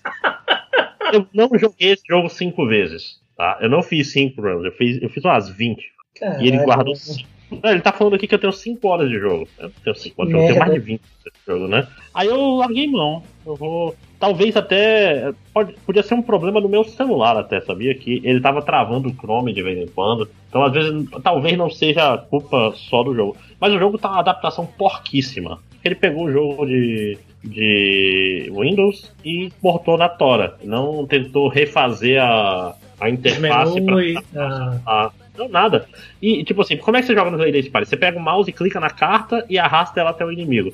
Isso é ah, é um não! Não! É péssimo pra, pra escolher a carta correta. Tem uns ícones que são muito pequenos. Ele portou direto. Ninguém pensou em atualizar o jogo para celular. O que é uma pena. Então, se for jogar, jogue no computador por enquanto. Uhum. Um outro jogo, esse daí eu não conheci, esse daí foi tipo, vou na Play Store ver se tem algum jogo legal. E deu certo. É um jogo chamado Reigns, Reigns, Reinados. Né? Reigns, ah, ok, ok, ok, sim. É um jogo de cartas, né? É um jogo de cartas para uma pessoa. Parece um jogo daqueles que você pegaria, teria físico. Você é de uma dinastia. Como você joga? você puxa uma carta e essa carta vai ter alguma coisa. Olha, tá pegando fogo na cidade. Aí você tem uma opção pra esquerda uma opção pra direita. Né? Você arrasta, é tipo Tinder. Né? Você arrasta pra um lado, arrasta pro outro e toma decisão. Então você tem quatro coisas: é, religiosidade, é, pessoas, são quatro ícones que estão lá em cima, exército e dinheiro. São quatro é, níveis, né? Se acabar um deles, você morre. Se um deles encher, você morre. Ah, como assim? Se você tiver dinheiro demais, o pessoal vive na esbórnia e acaba morrendo de acidente. Se tu ficar sem dinheiro, a, o povo te mata. Se, se você deixar a igreja muito forte, eles te crucifixam. É, se deixar a igreja muito fraca, o povo faz orgias. E assim vai, saca? O... Qual é a graça disso? Quando você tem uma carta, você escolhe uma. Você começa a arrastar ela pro lado, ele mostra quais são as coisas que vão ser é, modificadas, mas ele não diz se é positivo ou negativo. Então, várias escolhas que tu faz, puta merda, tu tem que começar a interpretar. E assim, como é um jogo de baralho, é, ele é roguelike também, olha lá. Então, às vezes, por exemplo, tu toma uma decisão, acontece a peste negra, aí você fica com o status peste negra. É, você acha um, um vidente, um cara que é tipo um Jesus da vida, um maluco. Desculpa, não queria falar que Jesus era maluco, é tipo um profeta. Mas você, se você dá um fim pra ele, você adiciona cartas de profeta ao seu deck. Aí cada vez que vai acontecer essas coisas, essas cartas são adicionadas e elas ficam. E qual é o loop de gameplay disso? Você joga, você vai morrer. Aí quando você morre, ele te dá um título: Fulano o Covarde. Beltrano, o Breve. Cicrano, o Odiado. Assim vai. O Breve é um ótimo título. Né? E tem pequenas coisas, porque aparentemente na história o primeiro rei fez um pacto com o diabo, né? Então tem muitas coisas interessantes aí no meio acontecendo. Tem os cogumelos que dão efeitos diferentes. Tipo é, vida real. Pode envelhecer. É, não, é, é um jogo, assim, qual o problema dele? Acho que ele é 10 reais, isso é um problema. É, e. A palavra. Mas é um joguinho super rápido. Você, você faz uma uhum. run, e às vezes a run pode ser até muito rápida. Mas você começa a engatar uma run atrás da outra. Né? É, sim. É. É, é, morrer de velhice e tal. E o endgame é chegar no ano 2000. Né? Você começa no ano zero e vai indo. Eu tô quase lá, inclusive eu não vou conseguir, provavelmente eu vou ter que começar tudo do zero, mas ok. É, inclusive, tem. Esse jogo aparentemente fez sucesso porque tem um Reigns de Game of Thrones, que é o que eu vou depois comprar, ou seja, que vai ser a mesma ideia, só que no mundo de Game of Thrones. Então eu vou ver depois se é bom. É bem legal, um bom passatempo. Eu, eu gosto de jogo curtinho, eu gosto de jogo assim curtinho pra celular. Eu acho que é pago, bem. Mas não é fez. isso. Rein, Reinos, em inglês, na, na Play Store. Ah, tá. É, é 3 dólares, né? Por isso que é caro. É. é o tipo de coisa. O problema grande é. é não, na verdade, que, por que, que eu, eu gostei dele? É porque tá, eu abri a Play Store e tava, esse jogo tá com 4.6. Vou olhar. De fato. É, e é da Devolver Digital. Agora sim, ah, foi isso. Ok. Nice. Eu, vi, eu fui procurar os jogos da Devolver pra celular, aí eu olhei ele aqui, eu, ah, legal. Né? É, e é isso, Reigns. Próximo. Tem mais algum jogo, Panda? Não, eu acho que o público não pode mais esperar. A maratona de filmes dado. Ah. Vamos lá. Tá. Não, agora espera 30 segundos e vai ficar uma hora certinho. Tô brincando, pode ir. Ok. É, bom, eu nesses últimos é, meses, eu acho, andei assistindo mais é, alguns filmes, né, e tal, mas eu, tipo assim, não vou falar de todos, vou falar só dos que são mais chamativos para um lado ou pro outro, digamos assim. É, bom, eu aproximadamente umas duas semanas atrás, eu acho, talvez um pouco mais, assisti um filme. É, já falei várias vezes no podcast que eu curto assistir filme de zumbi, e fui assistir um filme de zumbi que eu nunca tinha assistido ainda, que tem uma premissa muito interessante para mim, que basicamente era um filme de zumbi com a Lupita Nyong'o. Uhum. Essa foi a explicação que me deram sobre o filme. Eu, pô, parece, né? Tipo, já parece bom. Então eu fui lá, assisti o filme, e eu vou te falar que eu acho que por alguns dias eu não sentia tanta raiva no filme desde que eu assisti. Uf. É. Meu Deus, como é o nome do filme que eu mais odeio? The Fist? Isso, obrigado. Desde que eu tinha assistido Fist 3. É... Rapaz, o negócio eu, é sério, então. Eu vou fazer a reiteração que eu faço toda vez que eu falo o nome desse filme, tá? Não procurem esse filme. Eu, eu vou fazer a reiteração que eu faço, que é. Eu não ouvi muito rápido, eu assisti o 2 e o 3 e, meu Deus. É, erros foram cometidos. Pois é, é, explicando melhor um pouco sobre o filme do Little Monsters, o que, que o que, que, ele se trata de verdade? É basicamente a história de um, um cara australiano, eu acho que ele é australiano pelo sotaque. É, isso, é australiano. É, que é um completo loser, completo, completo loser, e ele tá morando na casa da irmã, e ele fica afim da Lupita Nyong'o, que é a professora do, do sobrinho dele, e por causa disso ele se predispõe a participar ajudando na viagem da, das crianças dessa turma de escola, que são criancinhas, aí visitar um, um, um, pers um personagem comediante infantil que é interpretado por um ator famoso que eu esqueci agora quem é. Deixa eu olhar aqui na internet rapidinho, só pra eu dar o, o nome do cara. O Josh Gad, é o Josh Gad. E, e aí, durante essa visita, acontece uma infecção zumbi lá. Básica, esse é o básico enredo do filme. É, qual o problema do filme? O problema do filme é que ele, tipo assim, é, é uma coisa comum de filmes fazerem, é eles usarem de coisas, é, emoções negativas ou, ou transformar é, coisas é, de uma maneira negativa para gerar comédia, saca? Tipo, por exemplo, meio que você já espera no filme que o comediante lá, o, o cara que trabalha com as criancinhas, que é interpretado pelo Josh Gad, não vai ser esse cara legal durante o filme. Ele é uma pessoa normal e durante a invasão zumbi ele vai ser um cara babaca saca? Isso não é tipo um spoiler, é bem óbvio desde o início. Então o filme ele tem esse traço, tipo, o protagonista, ele é um loser, mas ele é um loser babaca. Não é um loser pra você se sentir mal pelo cara, entendeu? O problema do filme é que ele é muito. Eu não sei qual termo usar em português, desculpe ouvintes, é tipo, ele é mean spirit nesse aspecto. Espírito de porco. E muito obrigado, isso é uma boa forma de. É espírito de porco, em excesso. Tipo, o protagonista, ele é babaca demais. E não é daquele estilo filme de terror onde você quer que os protagonistas morram porque eles são pessoas babacas. Não, ele realmente é aquele cara que você. Tipo assim, você assiste o filme e nada, nada, nada além de uau, essa pessoa não existe de verdade, consegue entrar na sua mente. Saca? Ele é em excesso. O Josh Gad, ele é em excesso babaca. Esse é o problema do filme. As pessoas, tipo assim, eles chegam a um ponto em que você não tem aquela questão de, perverter a expectativa, de, de saca, de ele chega a um ponto em que você odeia os personagens. E aí eu não consigo entrar na premissa do filme. De verdade. E o arco de personagem que devia transformar esse protagonista numa pessoa melhor no final do filme e ele se tornar uma pessoa legal, simplesmente não funciona comigo, porque eu não consigo ver esse cara se tornar uma pessoa melhor, porque o filme saiu demais do seu caminho para me vender o quão, o quão escroto ele era de verdade. Então eu tenho esse problema muito sério com o filme, eu não consegui entrar no clima. E o único. Tipo assim, a luz brilhante do filme é a Lupita Nyong'o, que é uma atriz muito boa e a personagem dela é a melhor personagem do filme disparado. E infelizmente, tipo assim, infelizmente eu não consegui comprar a ideia do filme no fim das contas por causa disso. É um filme assim que eu não, eu não recomendo muito, mas eu acho que, não sei, talvez as pessoas que curtirem mais esse estilo de filme, saca? Que tem esse espírito de porco aí, talvez vão gostar mais do que eu dele. É uma coisa que eu particularmente não sou muito fã. Eu gosto de me identificar melhor com os personagens dos filmes que eu assisto. Mas é, talvez pela Lupita Nyong'o também algumas pessoas queiram assistir, mas eu particularmente não recomendo o filme, realmente não gostei, não achei legal. E eu não, não consegui sei, rir cara. das piadas do filme, cara. não consegui a, a achar engraçado. A tua comparação com The Fist 3, ela me deixa completamente sem vontade de chegar perto. É, eu, eu vou logo emendar falando de um outro filme, porque, como eu disse, esse foi o filme que eu mais detestei nos últimos anos por umas duas semanas. Oh, não! Porque aí eu assisti um filme chamado Eu Me Importo, que tem no Netflix. E eu odeio esse filme. Nossa, cara, esse filme é complicado. Eu odeio esse filme com paixão. Se alguém tentar conversar comigo positivamente sobre esse filme, eu vou virar de costas e ir embora, porque eu não quero conversar com essa pessoa sobre esse filme. Porque ele vai ser o mesmo problema que eu sempre tive com Final Fantasy VII Evangelho. Eu não consigo ter um pensamento positivo sobre esse filme. Eu quero que esse filme se foda. De verdade, eu odeio esse filme.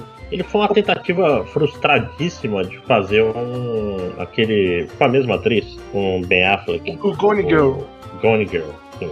Exatamente. É Exatamente. Eles tentaram recriar o Gone Girl, que é um filme que eu não sou um grande fã, mas esse não é um filme que eu odeio. Eu entendo o que ele está tentando fazer. Ele não é para mim, mas eu entendo o que ele está tentando fazer. Ele tem uma premissa interessante. O Gone Girl. O Eu Me Importo realmente é isso que o André falou. Pegaram a mesma atriz, man, e typecast fudido. Eu acho que é a mesma atriz, né? É sim, a mesma atriz? É, pois é. E sim. typecast ela num, num, papel que é pra ser meio que a mesma coisa, mas o filme ele é muito na sua cara sobre esse aspecto dele. Tipo, tá, é melhor falar um pouco sobre o filme primeiro. Eu me importo basicamente a história de uma, uma mulher que abusa de um, um sistema americano lá, que é, é, o fato de que ela pode entrar um, em um, um negócio com, com uma médica, e essa médica declara pacientes é, idosos dessa mulher tipo, pacientes idosos como se eles fossem incapazes de tomar conta de suas próprias coisas. E aí essa mulher entra com uma ação na justiça e ela é uma, uma tomadora de conta, uma caretaker, enfim. Uhum. Ela toma conta de idosos. E aí ela vai com essa ação da justiça e ela coloca os idosos num lar. É, Não é que cuidar. ela toma de conta exatamente como uma enfermeira. É, ela, é ela é tipo coloca... uma guardiã legal. É, ela coloca eles dentro de um asilo para idosos e aí ela toma conta das finanças deles. Só que ela toma conta das finanças deles pagando um salário muito bom para ela mesma, vendendo tudo que a pessoa tinha, entendeu? Esse é o golpe da, do filme. Essa é a ideia dela. Aí a premissa do filme que me deram soa interessante, porque me falaram que ela é essa pessoa e aí ela vai e aplica esse golpe numa velhinha que, por coincidência, é ligado com pessoas poderosas, que agora vão tentar tornar a vida dela um inferno. E eu achei uma premissa interessante, certo? Tipo, é interessante. Uhum. Pra mim, pelo menos. Tipo, uau, então essa pessoa que faz uma coisa filha da puta e tal vai se fuder agora por causa disso. Mas o filme não é exatamente assim. E eu vou ser honesto com vocês, eu vou fazer spoiler Uhum. Antes de chegar nos spoilers, antes das pessoas pularem, é, algumas coisas genéricas que dá pra falar dele, ele tem um problema grave de ele não construir nenhum personagem direito, né? Tipo, a, a, namorada da personagem principal, ela não tem nem nome direito, não tem personalidade. A própria personagem principal. A maioria é dos personagens não são bem construídos. É. Eles não têm, não tem background, não tem, tipo assim, história por trás deles é. demonstrada. É, é um dos. Ó, por exemplo, vou dar um exemplo. A protagonista tem esse grave problema Problema não, desculpa. Ela tem essa grave tendência de se irritar profundamente toda vez que uh, algum personagem masculino do filme tenta se colocar de uma maneira superior a ela. Não tem nenhum momento do filme que me, me demonstre qualquer tipo de coisa que tenha acontecido no passado dela para eu entender o porquê disso. Porque eu entendo que é um comportamento natural que várias mulheres deveriam ter até mais do que tem, e é um comportamento natural, por exemplo, em visão, em visão feminista. Mas ela faz de uma maneira extremamente agressiva que te Sim. dá a impressão de que em algum momento da história do passado dela, alguma coisa aconteceu. E essa coisa nunca é, é comentada no filme, por exemplo. Poderia ser um background para entender melhor o porquê a personagem tem esse tipo de motivação, entendeu? É, e, e, ainda sem entrar em spoilers, esse filme tem a impressão de, de tipo, eu, eu quero ser meio que os irmãos Coen, porque tem umas cenas que são meio de comédia de erros, ele tem. É meio estranho. É, ele, a principal comparação muito. que eu tenho desse filme é com Matadores de Velhinha, nesse aspecto. Que é um dos um, piores filmes. É, ele tem um quê dos Matadores de Velhinha? Tá, é, eu não vou dar spoiler completo do final do filme, eu não vou descrever tudo o que acontece no filme. Mas basicamente, o problema principal do filme é que, tipo assim, eles pegam essa, esse mafioso, esse cara incrivelmente poderoso, esse cara super perigoso, que é interpretado pelo Tyrion Lannister, e eles. E, e, o grupo de vilões deles, vilões entre aspas, o grupo deles que devia tentar se vingar dessa mulher, são completamente incompetentes e imbecis. E no momento em que o filme fez essa demonstração para mim, eu imediatamente sabia o final do filme. Completamente. E esse para mim é um dos grandes problemas do filme. Ninguém nesse filme recebe nenhum tipo de comeuppance que tenha é, Ninguém, ninguém paga pelos seus, pelos seus crimes nesse filme de uma maneira que tenha sentido ou que faça você sentir que, que a história chegou em algum lugar. Esse é o grande problema do filme para mim. E esse é o spoiler que eu, que, eu, que eu disse que eu ia fazer, que meio que você deve imaginar o final do filme a partir disso. E ele tem um, um, um tcharam no final do filme que tenta conectar com o início, que eu nunca tinha visto algo tão óbvio na minha vida desde que eu assisti Good Night Mommy, que eu já fiz essa, esse comentário antes, que se eu descrever para você a primeira cena do Good Night Mommy, você sabe o twist, do, o twist do final do filme. Uhum. E nesse filme, se eu te descrever a primeira cena dele, você sabe o que vai acontecer no final dele. É, mas isso não, é, esse não é o problema do filme. O problema do filme para mim realmente é esse, é que ele conta a história onde ele cria esse plano de fundo para esses personagens que são cheios de, de coisas maliciosas e cinzas, e no fim das contas, nada no filme muda, saca? É. Ele é do início ao fim o mesmo espírito, é a mesma coisa, e você fica esperando para ver o que vai acontecer e nada acontece. No não, e pior, é, os personagens não são cinza, os personagens são só pretos, esse é o problema. É, todo, Uma tipo, coisa ninguém, que é importante. Ninguém presta. Você quer refrasear isso?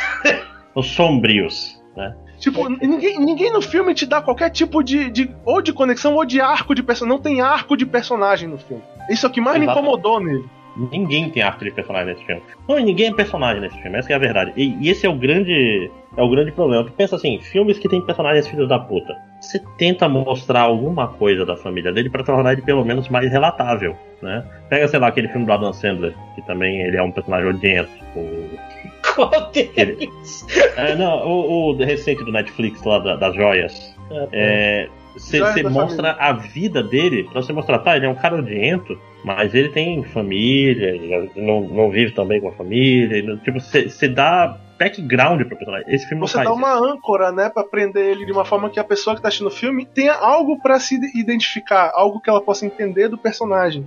Outros filmes fazem o que eu disse que esse filme não faz com essa personagem, por exemplo. Ele cria uma razão pra você entender por que, que essa pessoa é desse jeito, entendeu? Quem tirou proveito dela no passado, por exemplo, pra ela hoje tirar proveito dos outros e não se importar com isso? Não tem, não tem essa coisa, entendeu? É. Vou fazer Porque uma comparação é um com uma outra coisa que eu assisti, por exemplo. É, eu, eu não assisti todo ainda, eu ainda tô assistindo. Mas eu, eu comecei a assistir só o Ratched, aquela, a série da Netflix, Ratched. Eu não sei se tem nome diferente em português, eu acho que não. Que basicamente é, é- é uma série onde a, a protagonista é, é aquela enfermeira do filme do, do Jack Nicholson, que é baseado numa história do Stephen King. Sim, do. do. do... Pera, a enfermeira do Jack Nicholson Eu, eu ou tô, a do, do Sun Neill? A, a É. enfermeira do. enfermeira do, do Stephen King é da Louca Obsessão lá, Cat Bates. O Over the Cuckoo's Nest? Ah tá, esse, esse é do Stephen King? Não. Não sei, eu devo estar viajando. Eu, eu assisti tantas coisas nos últimos dias que eu devo estar falando bosta, não sei. É. Blá, blá, blá, blá, blá, blá, um estranho no ninho mesmo. É, blá, blá, eu não sei de quem que é baseada a história, foda-se, não vou procurar. Não. É esse aí mesmo, ele é famosão esse filme. É um filme antigo, muito famoso. E tipo, é- é- tecnicamente é a mesma enfermeira desse filme, saca? Só que ela é mais jovem e meio que explica um início de história dela. De, de como ela se. Tipo assim, de por que, que ela é essa pessoa que faz lobotomia com os pacientes e, e blá e tal. E tem esse negócio negativo da personagem. E no primeiro episódio, meio que eles conectam uma razão positiva pra ela começar essa jornada, entendeu? Tipo, faltou isso. Isso pra mim é importante. Em algum ponto, em algum aspecto do teu personagem negativo que vai ser protagonista do filme, tem que ter alguma coisa pra você identificar o porquê que ele é desse jeito. Porque senão a história meio que se perde pra mim. Eu não consigo achar interessante a história desse cara porque eu quero que ele se foda. Eu passo o filme inteiro querendo que ele se foda e ele nunca se fode. Entendeu? Então é, é mais frustrante do que interessante a história. Esse é o meu problema com, com esse, esse filme. Eu acho ele mais frustrante do que interessante. Sim. É, é um filme que você termina puto. É, você termina o filme puto, entendeu? E eu não gosto dessa sensação. Tipo, eu entendo que tem muita gente que adora isso. Tem muito cara que é, é cinema snob e acha legal, frustra suas expectativas, desafia você. E eu quero que isso se foda, porque no fim do dia eu quero assistir o filme e sair do filme com uma sensação que seja alguma coisa que seja positiva sobre a história dele. E esse filme não teve nada de positivo pra mim, porque ele nem sequer criou um arco pra essa bosta dessa personagem, entendeu? Tipo, quando eu assisti Breaking Bad, eu não sou o maior fã de Breaking Bad do mundo, mas eu entendo porque a série é legal. Realmente é uma série boa, ela é bem escrita, ela tem uma história interessante. E o arco daquele personagem em se tornar aquela pessoa que não é muito admirável e que tem os seus problemas, eu completamente entendo o arco daquele personagem, entendeu? Ele tem um arco de personagem. Falta isso nesse filme. É, é tipo laranja mecânica sem o meio, sabe? Sem a parte que ele sofre o. o- porque la- laranja Ele é mecânica. internado, né, e tal. É, que ele é internado. Você tira aquilo ali, tem só o começo e o final. Tipo, é isso, esse filme. Ele não tem, nem, não tem um arco, né? Porque uma coisa é um arco em U, né? Que o personagem tá num ponto, aí algo faz ele mudar, mas aí no finalzinho ele, Ele- tem ele uma. volta a ele volta. negativo. É, é. e esse filme não é isso. Porque não tem, não tem a parte baixa. Né? É, não, esse filme, esse filme é ruim mesmo. É ruim. Maldita Netflix. Te, te recomendou também? É, não, e as pessoas estavam falando a respeito, eu fui ver e fiquei puto. Eu fui ver e saí xingando muito nos Vocês querem falar de alguma Zap, coisa ou eu posso falar de uma coisa mais Eu- positiva Eu agora? vou, deixa eu falar de uma, de uma coisa Eu tô rapidinho. eu aqui rapidinho. Uh, Cara, é porque ele falou Ratchet, aí eu. Tá, R-A-T. Não, não deve ser. Deve ser o W-R-E. E aí tem dois filmes com W-R-E e no final descobri que é com o R-A mesmo, né? É com RA mesmo. É, é, o- eu vou falar rapidinho de um filme que é novo, eu acho, na Amazon Prime. Amazon Prime, um streaming de quem gosta de terror, né? Tá- lá tem muito filme bom mesmo. É um filme chamado The Sound of Block Island ou O Mistério Ainda da não? Ilha Block. Ainda não assisti, deixa eu colocar na minha lista. Coloque na sua lista. Esse filme é basicamente o seguinte: essa Block Island é uma ilha nos Estados Unidos, onde na maior parte do ano mora caipiras e no, no verão é, os ricos vêm, vêm pra lá e tal. É- é- a história começa com esse cara que mora com o pai e o pai dele tá sonâmbulo às vezes, tá, dá um sonambulismo e vira e mexe ele, tá, ele fica sonâmbulo, é, sai de casa, pega o barco e só acorda no outro dia sem saber o que aconteceu e etc. E isso acontece, e quando isso acontece, geralmente os eletrônicos da casa começam a dar interferência, e a gente vê muita cena em primeira, é, do ponto de vista do pai, e o pai é, ouve uns barulhos estranhos, um negócio meio. meio grito, negócio meio. Os ba- tipo, como se tivesse alguma coisa compelindo ele pra ir até lá. né? Eu não quero falar muito pra não dar spoilers, mas ele tem essa vibe meio Lovecraftiana. Que tem alguma coisa estranha pra cacete acontecendo nessa ilha que é remota. E é um filme bem atuado e tal, bem pensado. Ele é meio que um drama no, é, costurado com esse suspense Lovecraftiano mesmo. Tá? Eu não vou, não vou dar spoilers do que é o final, do que, que são as coisas, mas é, é interessante que ele faz uma coisa muito boa para filme de terror, que ele não conta exatamente o que são as coisas, mas tem vários diálogos que parecem diálogos bobos que ele tá basicamente te contando o que, que. Ele tá te dando o background do, do filme. Pra você, então, entender, pra você entender do que se trata de verdade. É, ele é meio claro, mas ele não joga as coisas na tua cara. Então é um filme bem legal, é um filme bem dirigido. É, eu recomendo, tá lá no Amazon Prime, A Casa do Terror. Né? Esse é o nome eu, português? Eu, eu, é, não, é o subtítulo da, da Amazon Prime pra mim, que é onde eu vou pra assistir filme de terror, na prática. É, Panda vai falar de algum filme? Não, não. Então vai não assisti um. nada esse ano. Não assisti nada esse ano, não. Ok. É, tá, agora num lado mais positivo, né? Um pouquinho. É, eu, assisti, eu reassisti alguns filmes nos últimos dias e eu queria relembrar por que, que eu gosto desses filmes um pouquinho. Um deles eu vou só citar o nome porque todo mundo sabe por que, que ele é bom, que é o Tira da Pesada. Oh, Muito legal. É, se você nunca assistiu esse filme, o Tira da Pesada, eu recomendo. Ele é puro, puro ouro dos anos 80 e tal. Mas um filme que eu acho que eu tenho que falar um pouco e tal, assim, dar um pouco de background é, para as pessoas que não tiverem visto ainda, ele é de eu, eu, eu, eu, só quero deixar claro que o meu ou no foi porque eu lembrei do sapo, só por isso. Tá? É, pois é, o sapo ele é um problema. Eu odeio o sapo, mas tudo bem. É, que é um filme chamado Slither. Ah, bom, bom. Ah! Do, do é... diretor de Guardiões da Galáxia. Do início da carreira lá do, do James Gunn. Isso. Que é um filme de terror de comédia que, que foi. É, dando um background de, de né, assim, da, da, realidade sobre ele. Ele não foi um filme que fez muito sucesso financeiro, mas ele é um filme que tem uma, um, um cult following, né? Ele fez um, um sucesso de crítica também, é, que é basicamente uma, uma, um filme de terror com comédia que é, é uma invasão alienígena, tipo, cai um meteoro na Terra, e aí desse meteoro sai um negócio que infecta um cara, e aí esse cara começa uma invasão alienígena de, de, de umas lesmas vermelhas e tal, que atacam uma cidade do interior americano, e o xerife e seus é, companheiros vão tentar resolver a invasão alienígena. E o filme é tipo assim, ele, é, ele tem aquilo que eu tava dizendo que o outro, que o, que o Little Monsters não faz bem, entendeu? Ele perverte coisas da história, tipo assim, só que de uma maneira engraçada e interessante que você consegue se encaixar né, em como aqueles personagens estão passando por aquele momento. Tipo assim, porque se você pensar, ele é um detetive de uma cidadezinha pequena onde nunca acontece nada e de repente as coisas mais absurdas e bizarras possíveis começam a acontecer.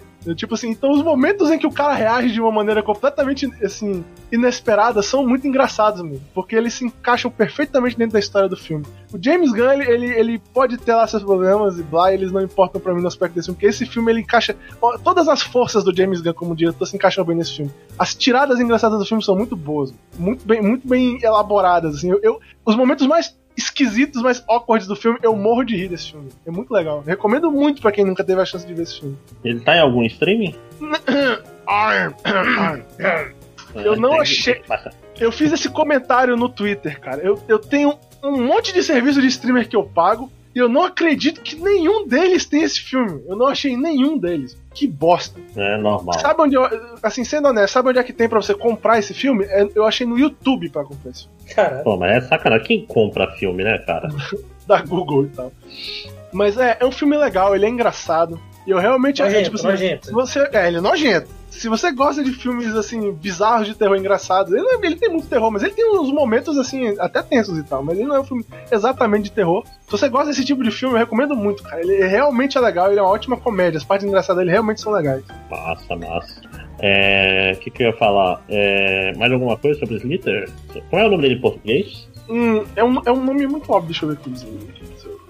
Eu pesquisei aqui, eu Rastejantes? Ah. O problema é que tu dá Slither no Google e tu acha o jogo do Slither lá do, do, uhum. celular, direto. Deixa eu olhar no IMDB, que deve ser mais fácil de ver isso. Na, na Wikipedia não tem um nome em português, hein? Seres rastejantes então, é o nome Isso, sabia que era alguma coisa assim. Uau! Seres Eu acho que é tipo Slitters, dois pontos, seres rastejantes. Tá? Okay. De 2006, dirigido pelo James Gunn. Ok, mais alguma coisa de Slither? Porque eu tenho, eu tenho coisa aqui, tem um, tem um filme também, vi muito filme Ih, terror, filme bom, sucesso. Ih, né? que tem Netflix, então anota aí, Panda, por horário. É, filme que tem Netflix, é, coreano, de terror, chamado A Ligação.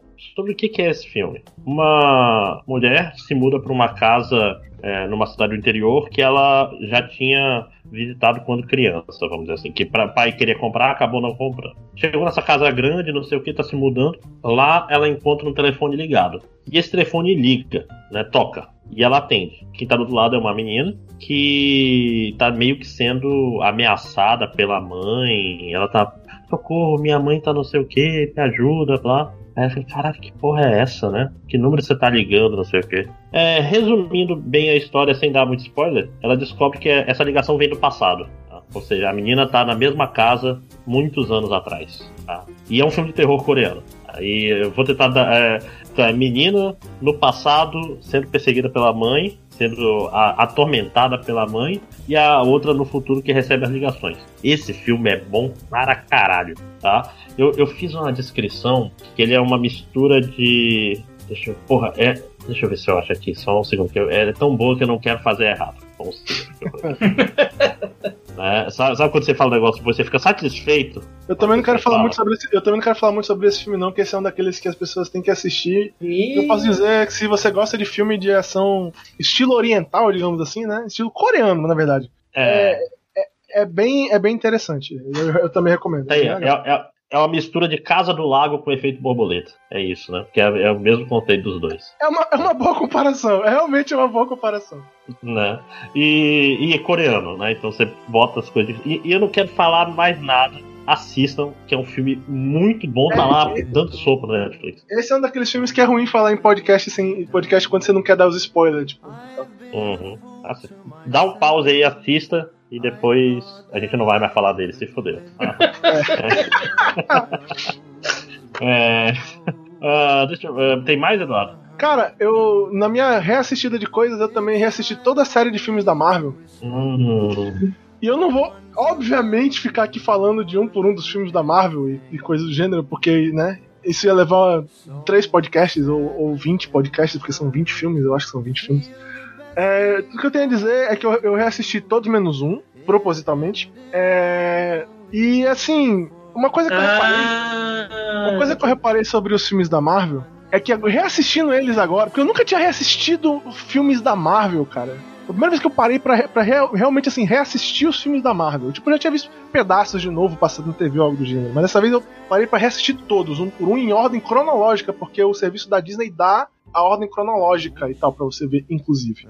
E reassisti-los em ordem cronológica alterou a minha percepção de alguns deles, saca? Porque tiveram filmes que eu gostava muito antes e que reassistindo com o conhecimento que eu tenho sobre coisas que vão reacontecer durante a história, eu gosto menos deles, notavelmente menos deles hoje, como por exemplo o Homem de Ferro. Porque eu não sou um grande fã do arco do Tony Stark, eu acho que ele é muito. Arco? Qual, qual é o termo que eu quero usar aqui? Reto? Artificial. Não, pior, Saca? né? Depois do Homem de Ferro 3, especificamente, né? É, e basicamente do nada os caras querem que a gente veja o Tony Stark como esse cara maravilhoso, esse grande homem que é perfeito e que faz tudo certo. E quer que a gente esqueça todas as merdas que ele fez, que ele criou metade dos vilões da série de filmes e que ele era um cara extremamente babaca. Isso meio que, saca? Eu sinto artificial demais esse arco. Então, reassistindo os filmes que eu gostava, tipo o primeiro, que era o único que eu gostava, mas enfim, dele reassistindo o filme, eu, ele meio que me azeda um pouco, saca? Porque eu sei como vai ser a história do personagem hoje. E eu vejo os traços iniciais dela e eu não acho mais tão engraçado os momentos que eu achava engraçado antes. Eu meio que. Também porque faz o que? Tipo, sei lá, mais de 10 anos que eu vi o primeiro filme, né, cara? Eu meio que mudei de lá pra cá, mas enfim. E filmes que eu não gostava muito, que eu tinha visto Diferente último... do Tony Stark. Ah, desculpa, eu não posso falar, eu não posso parar pra falar do Tony Stark aqui. Se eu parar pra falar do Tony Stark, vai ser meia hora eu reclamando. É, eu sei que o Victor, o Victor vê o Tony Stark mais ou menos como o meu problema lá com o Evangelho e Death Note. Caralho, mano. Pois é, e, e, já filmes que eu não gostava muito, que eu vi já na última perna dos filmes da Marvel, digamos assim, é, no, é, que eu já não gostei muito, por, até por causa disso, eu, eu não tive tanto esse problema hoje, como foi o caso, por exemplo, do, do Miss Marvel. O filme que, quando eu reassisti ele como o segundo, acho que ele é o segundo filme da série de filmes e tal, me incomodou muito menos, do, porque acho que o problema da, da fórmula Marvel que se torna repetitiva depois de 20 filmes, infelizmente é a verdade para mim é essa. Eu enjoei de muitas das coisas que da Marvel que eram que eu achava legais antes. Reassistindo ele no início da, da sequência de filmes me incomoda muito menos, saca? E eu finalmente tive alguma apreciação por esse filme, tipo, eu consegui gostar até mais da personagem da Miss Marvel dentro do filme, consegui gostar mais dos eventos que acontecem, a, a caracterização um pouco maior do Nick Fury, agora que eu não tô enjoado de ver a cara do Nick Fury, me interessou mais. Ah, capitã, capitã, capitã, ela tá com capitã já. É, Só já é capitã, ok. Pois é, então, tipo, é, porque na verdade eu devia chamar de capitã mesmo, porque, né, eu não vou entrar em detalhes pormenores aí, o pessoal vai ver uhum. ainda coisas que vão acontecer. É, pois é, então, tipo assim, foi legal reassistir essa série de filmes. Eu provavelmente não vou fazer isso de novo, porque são 20 filmes, cara. É muito São filme. 20 tipo, filmes e metade espero... eu não preciso assistir. É, eu espero que não haja outra pandemia pra eu ter tempo pra assistir 20 filmes, saca? Sentar e Eu também espero em... que não tenha outra pandemia. É. Porque basicamente, se não tivesse a pandemia, eu não ia tirar uma semana e assistir 20 filmes da Marvel em uma semana, igual eu fiz, saca? Mas enfim.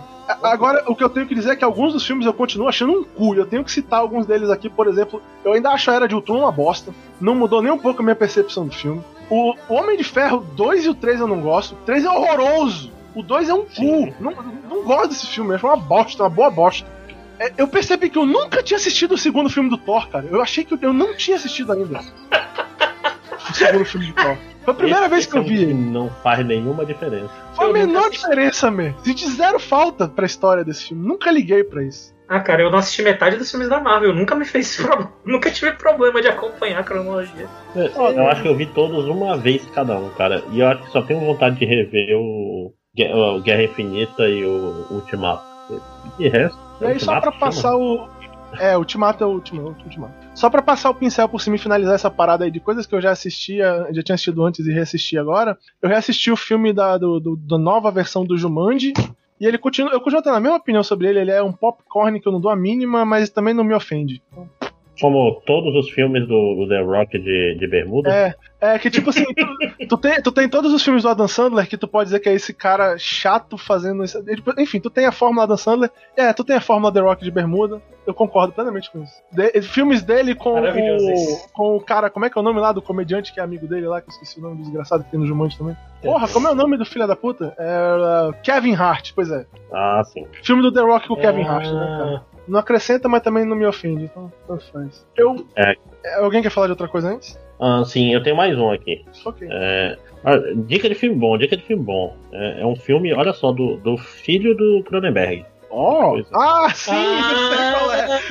Ah, é o okay. Possessor. É um filme muito, muito interessante. É basicamente sobre um, um pessoal que é, tem uma tecnologia que você bota uma parada na cabeça da pessoa e, e, a, e você pode fazer o. Qual é o nome? O John Malkovich. Né? Você bota tipo uma antena na cabeça da pessoa internamente e uma pessoa remotamente pode entrar nessa pessoa e controlar ela como se fosse uma marionete. É basicamente isso. Então, é, o que, que eles fazem? Eles fazem para fazer assassinatos, para roubar segredos e etc. Porque você, basicamente você possui o corpo da pessoa, né? A, é, então é, é, um conceito meio Matrix, meio quero ser John Malkovich, num, e, e, meio body horror, né? Porque o cara é filho do Cronenberg, ele tem que. É, tem que. É, por, assim, porque muito do filme é, é, sobre essa dissociação de personalidade da pessoa tá dentro do corpo de outra. Né? Fala. É, é, é, assim, esse é um filme. Se, se, tem uma coisa que eu posso dizer sobre esse filme é que você tem que estar num certo, num certo tipo de, de, de vontade para assistir ele, saca? É tipo assim, se você tá procurando um filme que vai te entreter, não é esse filme. Uhum. Mas ele é muito bom. Não que ele seja chato, mas é porque é, ele, Não que ele seja chato. Mais pesado. mas, mas, é, como, como ele tá acabando de falar de filme pipoca, né? Tipo, não acrescenta nem, nem lá, tu assiste, se diverte um pouco e depois esquece que ele. Esse filme não é ele, entendeu? Esse filme não é assim. Ele é bom, é muito bom esse filme. É, é um hum. filme que nem todo mundo vai gostar, mas ele é muito bom. Muito bom. Mas você tem que estar num certo, numa certa, um certo tipo de mentalidade quando você vai assistir ele e tal. Porque ele é um filme meio pesado, digamos assim. Se você ouve o Cronenberg, você pensa legal, então você vai é, gostar desse filme. Você é. provavelmente vai gostar desse filme. Porque Sim. ele tem um clima assim, meio pesado, saca? E tal. Que às vezes é um. Mas ele, mas, ele é, mas ele é muito interessante esse filme, ele é realmente Sim. interessante. Ele levanta umas discussões interessantes, né? Porque uma das coisas, assim, sem, isso não é spoiler que tá logo no começo, uma das coisas para sair, vamos dizer assim, a pessoa entra no corpo da, de outra, mata quem tem que matar, e para sair a melhor forma é se suicidar, né? Dar um tiro na. E isso é muito difícil. Né? A pessoa pegar uma arma, botar na cabeça e atirar. Essa tem toda tem uma discussão mais psicológica, tem é, é, porra, é muito interessante o filme, muito interessante mesmo. É, tipo assim, é um tipo de filme que se desse o roteiro desse pro Christopher Nolan, ia ficar uma merda. é. Que parece o tipo de, é o tipo de ideia que ele faria, entendeu? Tipo, ladrões de almas, alguma coisa assim. Mas aí, não, ele, ele, aí ele aí imediatamente fala assim: hum, vou totalmente não fazer o páprica. É, Acabei de ofender milhares de pessoas. Desculpa, gente, é só uma piada, tá? uhum. Toda vez que, que tivesse uma cena da mulher com, com o marido dela, você não está agindo como você mesma? Não, ia ter o Michael Caine em todas as cenas. Cara, eu tenho que ver Tenet ainda. Bem lembrar. Mas tu tem mesmo, é a pergunta. Tu viu? Tu não viu ainda não, cara? Parece que não vi ainda não, cara. Tem que tirar um dia pra ver. Tem que tirar Assim, porque, assim, eu gosto do Christopher Nolan. Eu tô aqui Assim, ele é, mais- é, ele é bem mais. Ele é bem mais próximo do filme pipoca do que o que a gente tava comentando agora, mas tudo bem. Uhum. É. Ah, posso ir adiante então? Pode ir adiante. Ok. É, eu assisti uma série coreana que é muito estranha, chamada Sweet Home. Eu vi também, boa. Ela é baseada numa. É um numa mangá, manhua, né? é num daquele Não. que tu lê no tablet jogando pra cima a vida toda. Ah, da Webtoon. É, numa, na Webtoon. Tem no, no, no aplicativo Webtoon, o, o original. Eu não consegui ler porque depois que tu chega. Eu não quero gastar dinheiro lendo ele. E depois que tu alcança não sei quantos capítulos lá, tu só pode ler um por dia. E o Webtoon, diferente da maioria dos outros aplicativos que eu uso, não acumula eles, entendeu? Tu realmente tem que ler um por dia. Aí eu não tive paciência e parei de ler, mas aí eu assisti a série. E dizem que, o- que, o- que a, a Webtoon é bem melhor. E tem umas diferenças aí e tal no final, porque a série ela deixa gancho pra segunda temporada, né? Então se você quiser ver os dois, veja os dois. Mas assim, a série, a série lá do Netflix é ok, apesar de ela ter uns. Assim, ela tem uns. uns visuais horrorosos. Eu gosto até. Eu- Sabe o que eu não gosto? Eu não gosto quando eles botam K-pop na, na hora tensa. Isso me tira É, tipo, totalmente. né? Nem, nem todas as CGs do filme são ofensivas, mas algumas são, vai. Algumas são realmente É. ruins. E, e aí ele tem um, um, um quê de. um tom estranho. Esse é o negócio que eu quero. Ele tem um tom estranho. Porque ele tenta ser meio opressivo e aquele negócio de terror, saca? Tipo, que você, a humanidade não tem o que fazer, você tá fudido e já era. E, e saca aquele negócio. Ele tenta ser esse negócio pesado, negativo, mas ao mesmo tempo ele tenta ser esse anime de porrada com rock and roll tocando. E em alguns momentos isso fica estranho, essa Fica. mistura. Mas em geral, foi uma série que eu achei legal de ter assistido, saca? É, ele tem uma coisa interessante que ele tem personagens coloridos, vamos dizer assim, no sentido de. de, é, não são tábuas. Os personagens Tu lembra, têm- é, tu lembra de cada um dos personagens. Eles, esses personagens têm background, eles têm coisas que diferenciam eles dos outros, e tem alguns personagens das- desse, dessa série que realmente me deixaram interessados. Eu queria saber mais sobre. Foi por isso, inclusive, que eu fui ler a Webtoon. Eu queria saber mais desses personagens. Infelizmente, alguns deles não existem na Webtoon, pelo menos não da maneira que eles são na série de TV. Uhum. Mas Então, por enfim. exemplo, o, o irmão da bailarina, você fica a série toda, pô, será que esse cara tem, algum, tem alguma coisa errada aí, sabe? Que é, o- que é um bom roteiro. O cara, não chega nada do de graça, sabe? Você fica, hum. Esse relacionamento saber por que, que ele faz essas coisas aí, né? É, e por que, que ela trata ele mal? Por que que... Tu começa a ligar as coisas antes da explicação. É, é bem interessante nesse sentido. É, então, tipo, é uma série que eu acho que, tipo, você curte paradas coreanas, é uma boa série, cara. Eu achei legal, recomendo. Sim, sim. Tava, tava aqui no, no que eu ia falar também. Aliás, eu, eu, eu não vou falar de Alice em Borderlands porque eu acho que eu falei no, no podcast que a gente não vai lançar, né? Então, mas assistam também. Eu assisti o primeiro episódio tem que continuar, né? Eu, eu não parei porque achei ruim, eu parei porque eu esqueci que eu tinha que continuar assistindo. Eu tava assistindo outras coisas. Uhum. O primeiro episódio é bem interessante. Eu não gosto tanto do mangá, mas. Assim, Ah, pra gosto. quem gosta de, de Death Game, né? Ele é Death Game. Pois é, pois é, eu gosto de Eu Death Game, eu não, Death Game eu não gostei Death tanto Game. do mangá. Eu mas acho que ele é o meu Death Game favorito, porque Oh. ele ele, ele Tá. faz ele, ele faz o arco do Gantz, mas ele não caga no final. Porque o que, que, é- o que que é o arco do Gantz? O arco do Gantz é o personagem, o Kei é um personagem merda e com o passar do tempo ele vai se tornando menos merda Hum, e, e começa a se preocupar com as pessoas e vira um herói aí ele morre. É Gantz, né? Aí começa a segunda fase e caga tudo, basicamente. Fica spoilers pra Gantz. Às vezes Ah, cara, quem não viu Gantz Não. até hoje não vai ver mais, né? Spoilers pra Gantz, se você tá lendo e você chegou na parte dos vampiros, É, cara que tá, tá chegando a parte boa. Não é isso que eu tô falando, é muito triste porque. Parece que, que, Eu não sei dizer o que aconteceu, cara. Antes ele começou a parte dos vampiros, não sei o que, depois ele esquece isso. Sim, sim, não existe.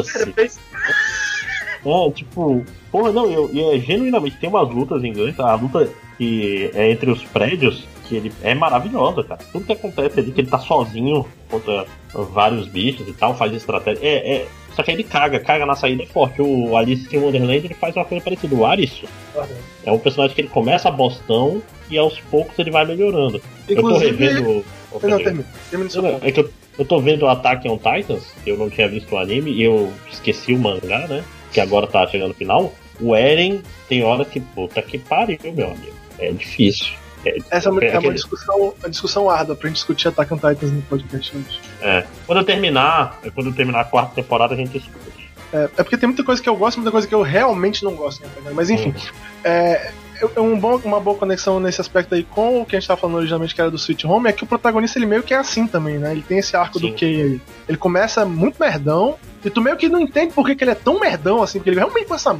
E ele não é só um merdão, tipo, ele não é aquele tipo de merdão que faz coisas ruins, saca? Ele é, um, ele é tipo o Shinji, cara, no início da história. Ele é o Shinji. Ele é esse cara apático que não quer fazer nada e ele é completamente sem graça. E ele se desenvolve bem durante a história, ele, tipo assim, de uma maneira estranha. E aí tem uma parte no final que eu vou ser honesto, que eu não achei muito legal, mas é, é o que acaba acontecendo na maioria desse tipo de história, né? É. Não quero dar muito spoiler também, não. Sim, sim. E uma coisa boa é que enquanto ele tá apático, tem muito foco nos outros personagens. Pra é, e os outros personagens são bem legais, eles tornam a história interessante por ele, tá? até que ele comece a ficar mais legal. Uhum, sim. Mais alguma coisa, Ed? Em geral ou sobre Sweet Home? Não, é, sobre Sweet Home. Não, não, eu acho. As pessoas assistam. É, próximo o Panda não tá falando nada, né? O Panda parece que não assistiu nada nos últimos tempos. Não, não assisti. Eu não, não o que posso. Me impressiona, agora... porque a próxima coisa que eu quero falar, eu sei que todo mundo assistiu. eu não posso assistir nada esse ano, nenhuma, nenhum filme, nenhuma série antes de assistir o. que é o, o, o Girl Gun Lady lá. Porque eu fiz uma promessa pra mim mesmo. porque eu não tinha o que fazer na minha vida. Mas é, não, não, não assisti nada não, pessoal. Vocês estão esperando. Então, André. Vai lá, vai lá que eu acabei os meus já também. Ah, não, tem só um tá. rapidinho. Só, okay. pra, só, só rápido aqui que é um filme chamado A Lição, que tem no, no Prime também. Mas é um filme que é melhor para professores. Ele é basicamente vi. um professor que sofre bullying de alunos, aluno, aluno filho da puta, cola chiclete na cabeça do professor no meio da. E foda-se, são os moleques muito folgados. Aí o professor captura eles, deixa eles amarrados numa mesa e começa uma lição mortal. Olha aí. é tipo, é tipo um dia de fúria para professores. É, tipo isso, é um filme de terror. Né? Então é, é, interessante porque ele também faz esse, esse, esse jogo de, de, de transformar os alunos em personagens, né? Que ele vai entrecortando a lição mortal e, e, as torturas com a história desses jovens e por que, que eles são assim e os problemas na vida de que na, nada é simples nesse mundo, né? Uhum. Então é, é, interessante justamente fazer é, é o tema desse, desse podcast, né? Personagens tridimensionais. Né? Até anotar isso ficou bonito. Né? Ficou bonito. É, e é isso, a, a lição tá ah. tá lá no. Tá lá no coisa. Não acredite na nota do IMDB, ele é melhor que parece. Eu, eu vou pedir a tua ajuda, André, pra quando for fazer a edição, porque eu não. Eu procurei a lição filme e puta que pariu. Dá 50. Tem 300, é difícil aqui. Deixa eu ver se é, tem tá. o nome dele em. É do. Da Hutchpleth, o nome da diretora. Plet com dois T, deixa eu ver. Pô, aqui ah. quando eu clico. No... Ok, 2015, beleza, beleza. The Lesson, o nome do filme. Eu gostei, não é tão bom, mas é um filme interessante. Né, como professor te deu uma perspectiva diferente também. É, pois é. Ah, olha só, eu, eu, cara, filme de terror, a minha, cara, a minha coisa. Os alunos é, do André que estiverem ouvindo esse podcast estão suando, galera. É, fiquem, fiquem espertos. Foi é... esse aí o Lessons of Evil, né? Sim, nossa, Lessons of Evil é maravilhoso. Caralho. O que, eu, o que eu faço. É muito bad vibe, cara, aquele mangá. não, o mangá é muito bom também, né? Eu, eu não, filme, só terminaram. Eu não sei se terminaram. O filme é bom, cara. O filme, o filme adapta muito bem, apesar de ser, obviamente, passar muito rápido. O que eu uhum. faço com filme de terror, cara, eu procuro ele no, no Rotten, passou de 60%, eu já tô vendo. é, é, é, é porque... isso, porque filme, eu vou, vou ser honesto contigo, muitas vezes eu prefiro os que tem nota baixa, porque a maioria deles são mais do jeito que eu gosto, que o pessoal adora, adora Annabelle, né? E as notas da Annabelle da vida são geralmente mais altas do que o que eu gosto de acreditar. não, não, mas eu, eu, eu tô falando assim, é, filmes. É, qual é a palavra? É, filmes desconhecidos, não sei o que, geralmente vão ter poucas pouca. Ó, a Annabelle é 29%, cara. A Annabelle, o Rotten nunca erra. O, as ah, porque tá certo, eu tô confundindo, eu tô pensando em Metacritic, que aí é, é o povão. É, pois é, né? não, eu uso, uso o Rotten e geralmente filme de terror pouco, pouco visto vai ter poucas críticas e críticas de cara de filme de terror é, mais coisa. Inclusive, mas falando de Annabelle, Annabelle 2 é muito bom. É muito bom mesmo. É de um diretor. É o zero? É, é o que tecnicamente é, o zero? Sim, esse é legal. Fala, falei dele, do... falei dele no podcast, falei bem, eu me lembro disso, esse filme é legal. Sim, do, parece o filme do Guilherme Del Toro. Né? Foi quando eu fiz a estranha sessão de assistir o Annabelle 2 e o Ida Zero, e eu achei os dois legais. Sim, o Ida Zero também é bom. Totalmente não esperava ter gostado dos dois, mas gostei dos dois. Eu não vou anotar ah, isso aqui, não, tá? É, do, não, é do diretor do, do Lights Out. E eu gosto. Teve um podcast onde nós já falamos até bastante sobre esses dois. Sim, sim. É o diretor do Shazam, por alguma razão. por alguma ai. razão é ótimo. Ai, ai. É... Então é isso. Fala mais um, Eduardo. Pois é. Antes de eu falar do que eu. Eu achei que eu ia falar logo da outra série, mas não. Deixa eu, deixa eu fazer uma, um, um, breve comentário de uma série que eu vi que chama Crime Scene. É, eu não sei, deixa eu ver o nome em português. É melhor ver o nome em português no Netflix. É, me dá o um nome em português, Netflix, desgramento. Cena do crime. Mistério e morte no Hotel Cécio. Que ele é baseado numa história que todo mundo conhece. Certeza que todo mundo conhece. Que é muito famosa. Que é de uma menina asiática que tem um vídeo famoso na internet dela entrando num elevador e ah, conversando com o fantasma. Caralho. E saindo do elevador, e depois ela foi encontrada morta numa absurda coincidência, morta numa, na caixa d'água do hotel, igual ao filme Dark Water, só que o ela... filme veio antes. Eli Eliza Len, Elisa Len, se não me engano o nome dela. Enfim, fizeram uma série daquele estilo da Netflix de documentário, falando sobre esse caso, saca? Hum. E, e, ele tem uns aspectos que eu achei bem interessante. Tipo, a série em geral, não vou dizer que a série é tão boa assim. Ela tem aquele clima de, de documentário Netflix que tu vê que tu assiste e tu sente que tem um bias, que tem um negócio assim meio para um lado, para um lado mais do que devia, saca assim? Uhum. Tu, tu, tem a sensação de que não é muito neutro o documentário em algumas partes? Tipo, eles, por exemplo, eles fazem um, um pano de fundo sobre o hotel, que, que é um hotel super mal assombrado e blá, é um negócio assim, crimes o tempo todo, e, mas sei lá, enfim, enfim. Mas ele tem uns aspectos muito interessantes sobre essa, sobre essa série. Que, por exemplo, eles chamam a atenção pro fato de que teve lá os investigadores internéticos, né, ajudando a tentar resolver esse, esse caso porque eles queriam saber onde a menina tava antes de descobrirem que ela já tinha morrido mesmo. Só que, cara, ele mostra os caras indo visitar lá o local e tu vê esses caras que são, saca, nos vídeos, não, nós queremos ajudar ela porque ela é não sei o que, eu não sei o que, quero, quero fazer um bem porque eu, eu me identifico com ela. Tu vê os caras no hotel, man, quando eles estão gravando, rindo, saca, fazendo piada dos negócios, tu fica assim, caralho, esses caras são muito falsos, mano. Bando filho da puta. Uhum. Assim, é uma visão que eu nunca tinha visto, assim, pessoal abordar pra esse tipo de coisa. E ele aborda um tema que eu acho muito cinza e difícil de comentar, que hoje em dia existe muito essa discussão sobre a, a cultura do cancelamento. É porque meio que acontece um negócio dentro da série que lembra muito isso, que do nada os caras criam na cabeça deles a visão de que esse cara aí é o assassino e basicamente destruir a vida do cara por causa disso. A vida do cara basicamente acabou, o cara cometeu suicídio. A vida do cara acabou por causa dessa história. E o cara não tava. E o cara se hospedou no hotel, tipo, mais de um ano antes da menina, saca? Ele já tinha ido embora e tal. Faz, é umas coisas que faz você pensar às vezes assim, entendeu? Eu não sou esse cara que briga com a cultura do cancelamento tanto assim, mas eu acho que esse, essa série ela demonstra uns pontos interessantes sobre esse aspecto. E o legal é que ela meio que resolve o caso dessa menina da internet que eu tinha visto, sei lá, 10 anos atrás, e todo mundo falava desse caso de fantasma da menina que conversava com o fantasma no elevador, e eu nunca fui atrás de novo de saber o que tinha acontecido de verdade, além, além do fato que eu sabia que ela tinha morrido lá. Mas no fim das contas, a resposta é exatamente a resposta óbvia que você deve imaginar e que por alguma razão, quando tu vê os investigadores de internet falando, me irrita muito, porque tu vê os caras falando, eu não posso aceitar isso. E tu fica, por que não, filho da puta? É óbvio que é isso. Do que você tá falando? E o cara fala uns negócios assim, saca? Tipo, uhum. essa coisa não faz sentido. Tem que ter sido tal coisa. Fica, não, não tem não. Tu tá errado, caralho. Mas enfim, eu, eu, posso dizer que eu tirei um bom entretenimento dessa série, apesar dela ter um tema extremamente pesado e tal. Uhum. É, é uma série Falando... confusa. Nem todo mundo vai gostar dela, mas eu achei legal. A tua descrição me lembrou uma outra série de true crime da Netflix, que é aquele Don't Fuck With Cats. Não sei se chegou a Que ver. eu ainda não assisti. É, tem tudo disso que tu falou, com a diferença que não tem o, o os detetives de internet, qual é a palavra? Rindo das coisas.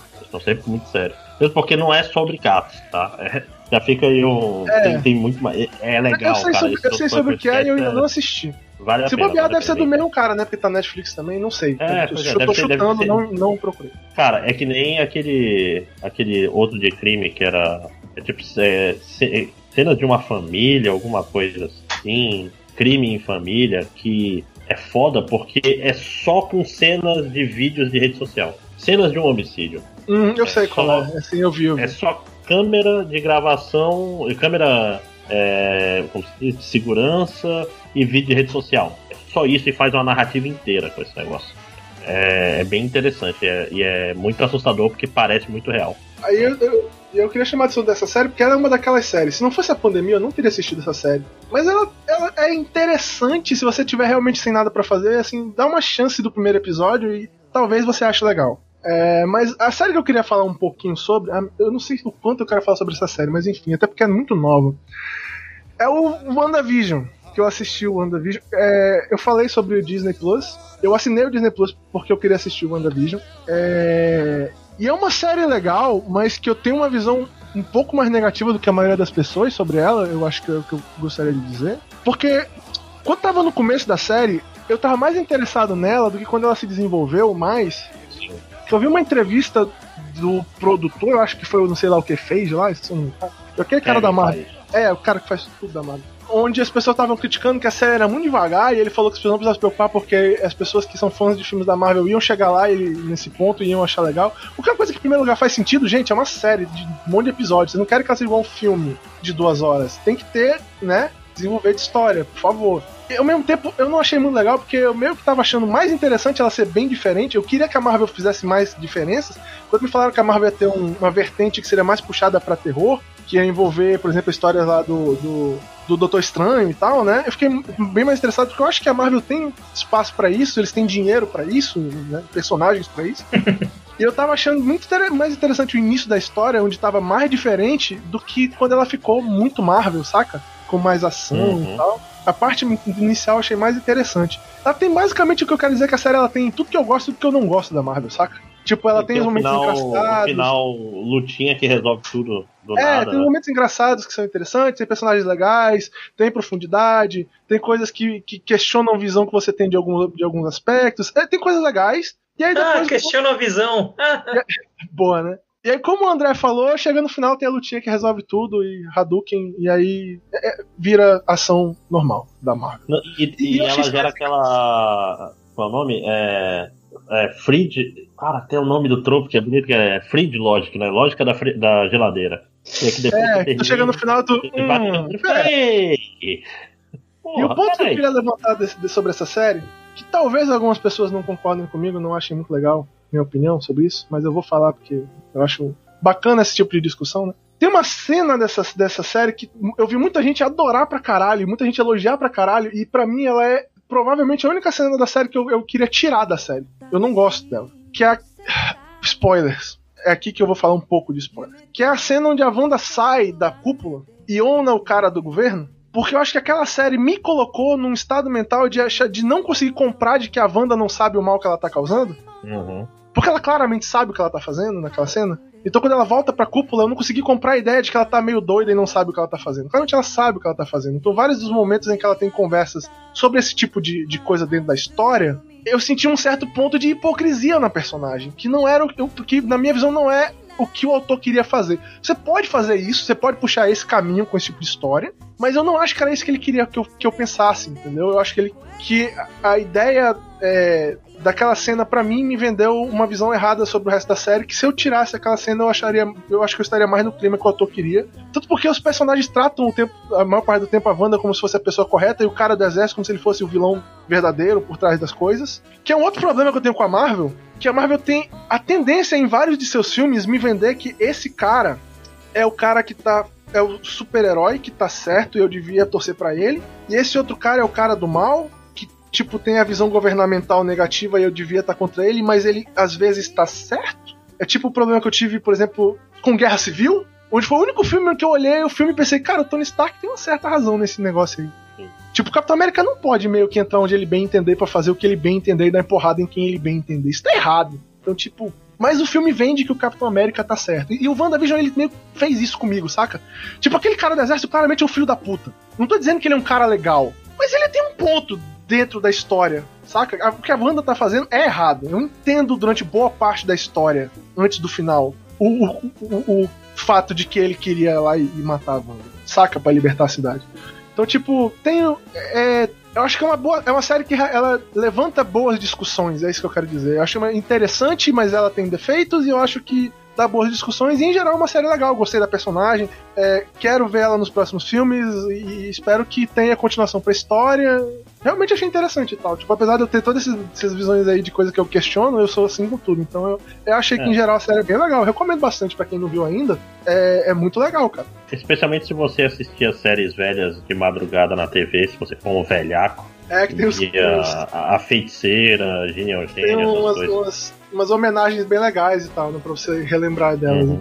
É, assim, e, e, e única coisa, não vá pensando que isso vai gerar frutos, vamos dizer assim, concretos no universo Marvel e etc. Porque vamos esquecer os crimes da, da Wanda, né? Sim. Já tá, já tá bem, né? É, o- é o que provavelmente acontecerá. E, e aí, tu tem mais alguma coisa, Ed? Eu acho que a gente acho que tá numa, num tempo bom de podcast. né? É, é, Quase. até porque eu terminei toda a escala de coisas que eu tinha guardado pra falar e tal. Eu tenho uma Uhum. outra coisa que eu não quero falar nesse podcast, eu quero deixar pra fazer É. com mais. eu tinha espaço. O, Halloween da Jamie Lee Curtis, mas ele não, não vale a pena, não. Não, não vale não, não vale a pena nem assistir. Porra, eu ia perguntar sobre. Sempre esqueci de perguntar do Ed sobre isso, né? Cara, Porra. ele não é um filme particularmente ofensivo dentro do universo de filmes do Halloween, saca? Ele não vai ter o rapper chutando o Michael Myers, mas eu, eu, eu achei ele super esquecível. Essa é, meu- esse é o meu resumo do filme. Hum, triste. Tá. É, deixa. Então, só um segundo que chegou uma mensagem aqui do WhatsApp, deixou meio. Mas então, gente, eu acho que é isso. Chega de podcast, duas horas de podcast, né? Deu duas horas, Pano? Deu, duas horas. Olha aí, deu Tá certinho. uma hora e 59.39, 40, 50. Não, É, não, não, mas não adianta, a gente vai tirar silêncio, É. vai, vai adicionar música, vai dar quase duas horas. Então não reclamem, né? Não reclamem você que tá ouvindo. Agradeço imensamente. Pessoal, muito obrigado e até o próximo DLC. Isso aí. Tchau. Tchau. Para aí de gravar, por favor. Ok. Deixa eu botar a lição na minha lista de assistir do Prime, que ela não tava na minha lista, não. Eu achei que tava, mas não tava. Legal, quando a gente tava falando de, de Fate, eu acho. Não, quando a gente terminou de falar de Fate, eu percebi que eu tinha colocado o, o tempo errado, encontrou, eu tinha colocado o tempo da chamada e não da gravação. E aí, durante a gravação, tive que parar pra fazer a matemática, sabe? Pegar, tá, esse, tá tanto tempo na gravação, tá tanto tempo na chamada, eu vou subtrair, depois eu vou usar isso pra subtrair do que eu coloquei na outra. Ah, enfim. Próximo podcast, provavelmente eu falo sobre o American Horror Story, que eu voltei a assistir, finalmente, depois de muito tempo. Eu tenho vontade de assistir, eu nunca assisti. Cara, ele Bom, tem. pessoal, eu vou indo aí, é, já tenho umas coisas pra resolver aqui que se acumularam uma hora e. De boa. Falou, Falou, velho. continue aí. Falou. Falou aí, pessoas. Não, só pra fechar cal com o Panda aí, Panda. É, basicamente, é, é, tem muitas temporadas, então. E elas são não conectadas, então, tipo assim, tem temporadas que são bem legais e temporadas que não. Uhum. Então, meio que é hit and miss, tem que ver qual tu gosta. Foi a parada das temporadas não conectadas mesmo que me chamou a atenção. O legal disso é que diminui um pouco de tu não ter que assistir 10 temporadas, uma verdade. Uhum. Entendeu? Uhum. Vou lá, vou negócio de, de alongarem também a história, né? Então, falou. Falou, Vitor, mais tarde eu vou entrar no. no Genshin pra jogar lá com teu irmão, que ele pediu pra fazer uns domingo com ele, se você quiser. Daqui a uns 20 minutos eu devo estar lá. Tem que terminar a história do Albedo. Albedo. Albedo. Albedo. Al- Hum. Alberto. Alberto. Beleza. Então é. Falou. Hum? Não, falou. Falou.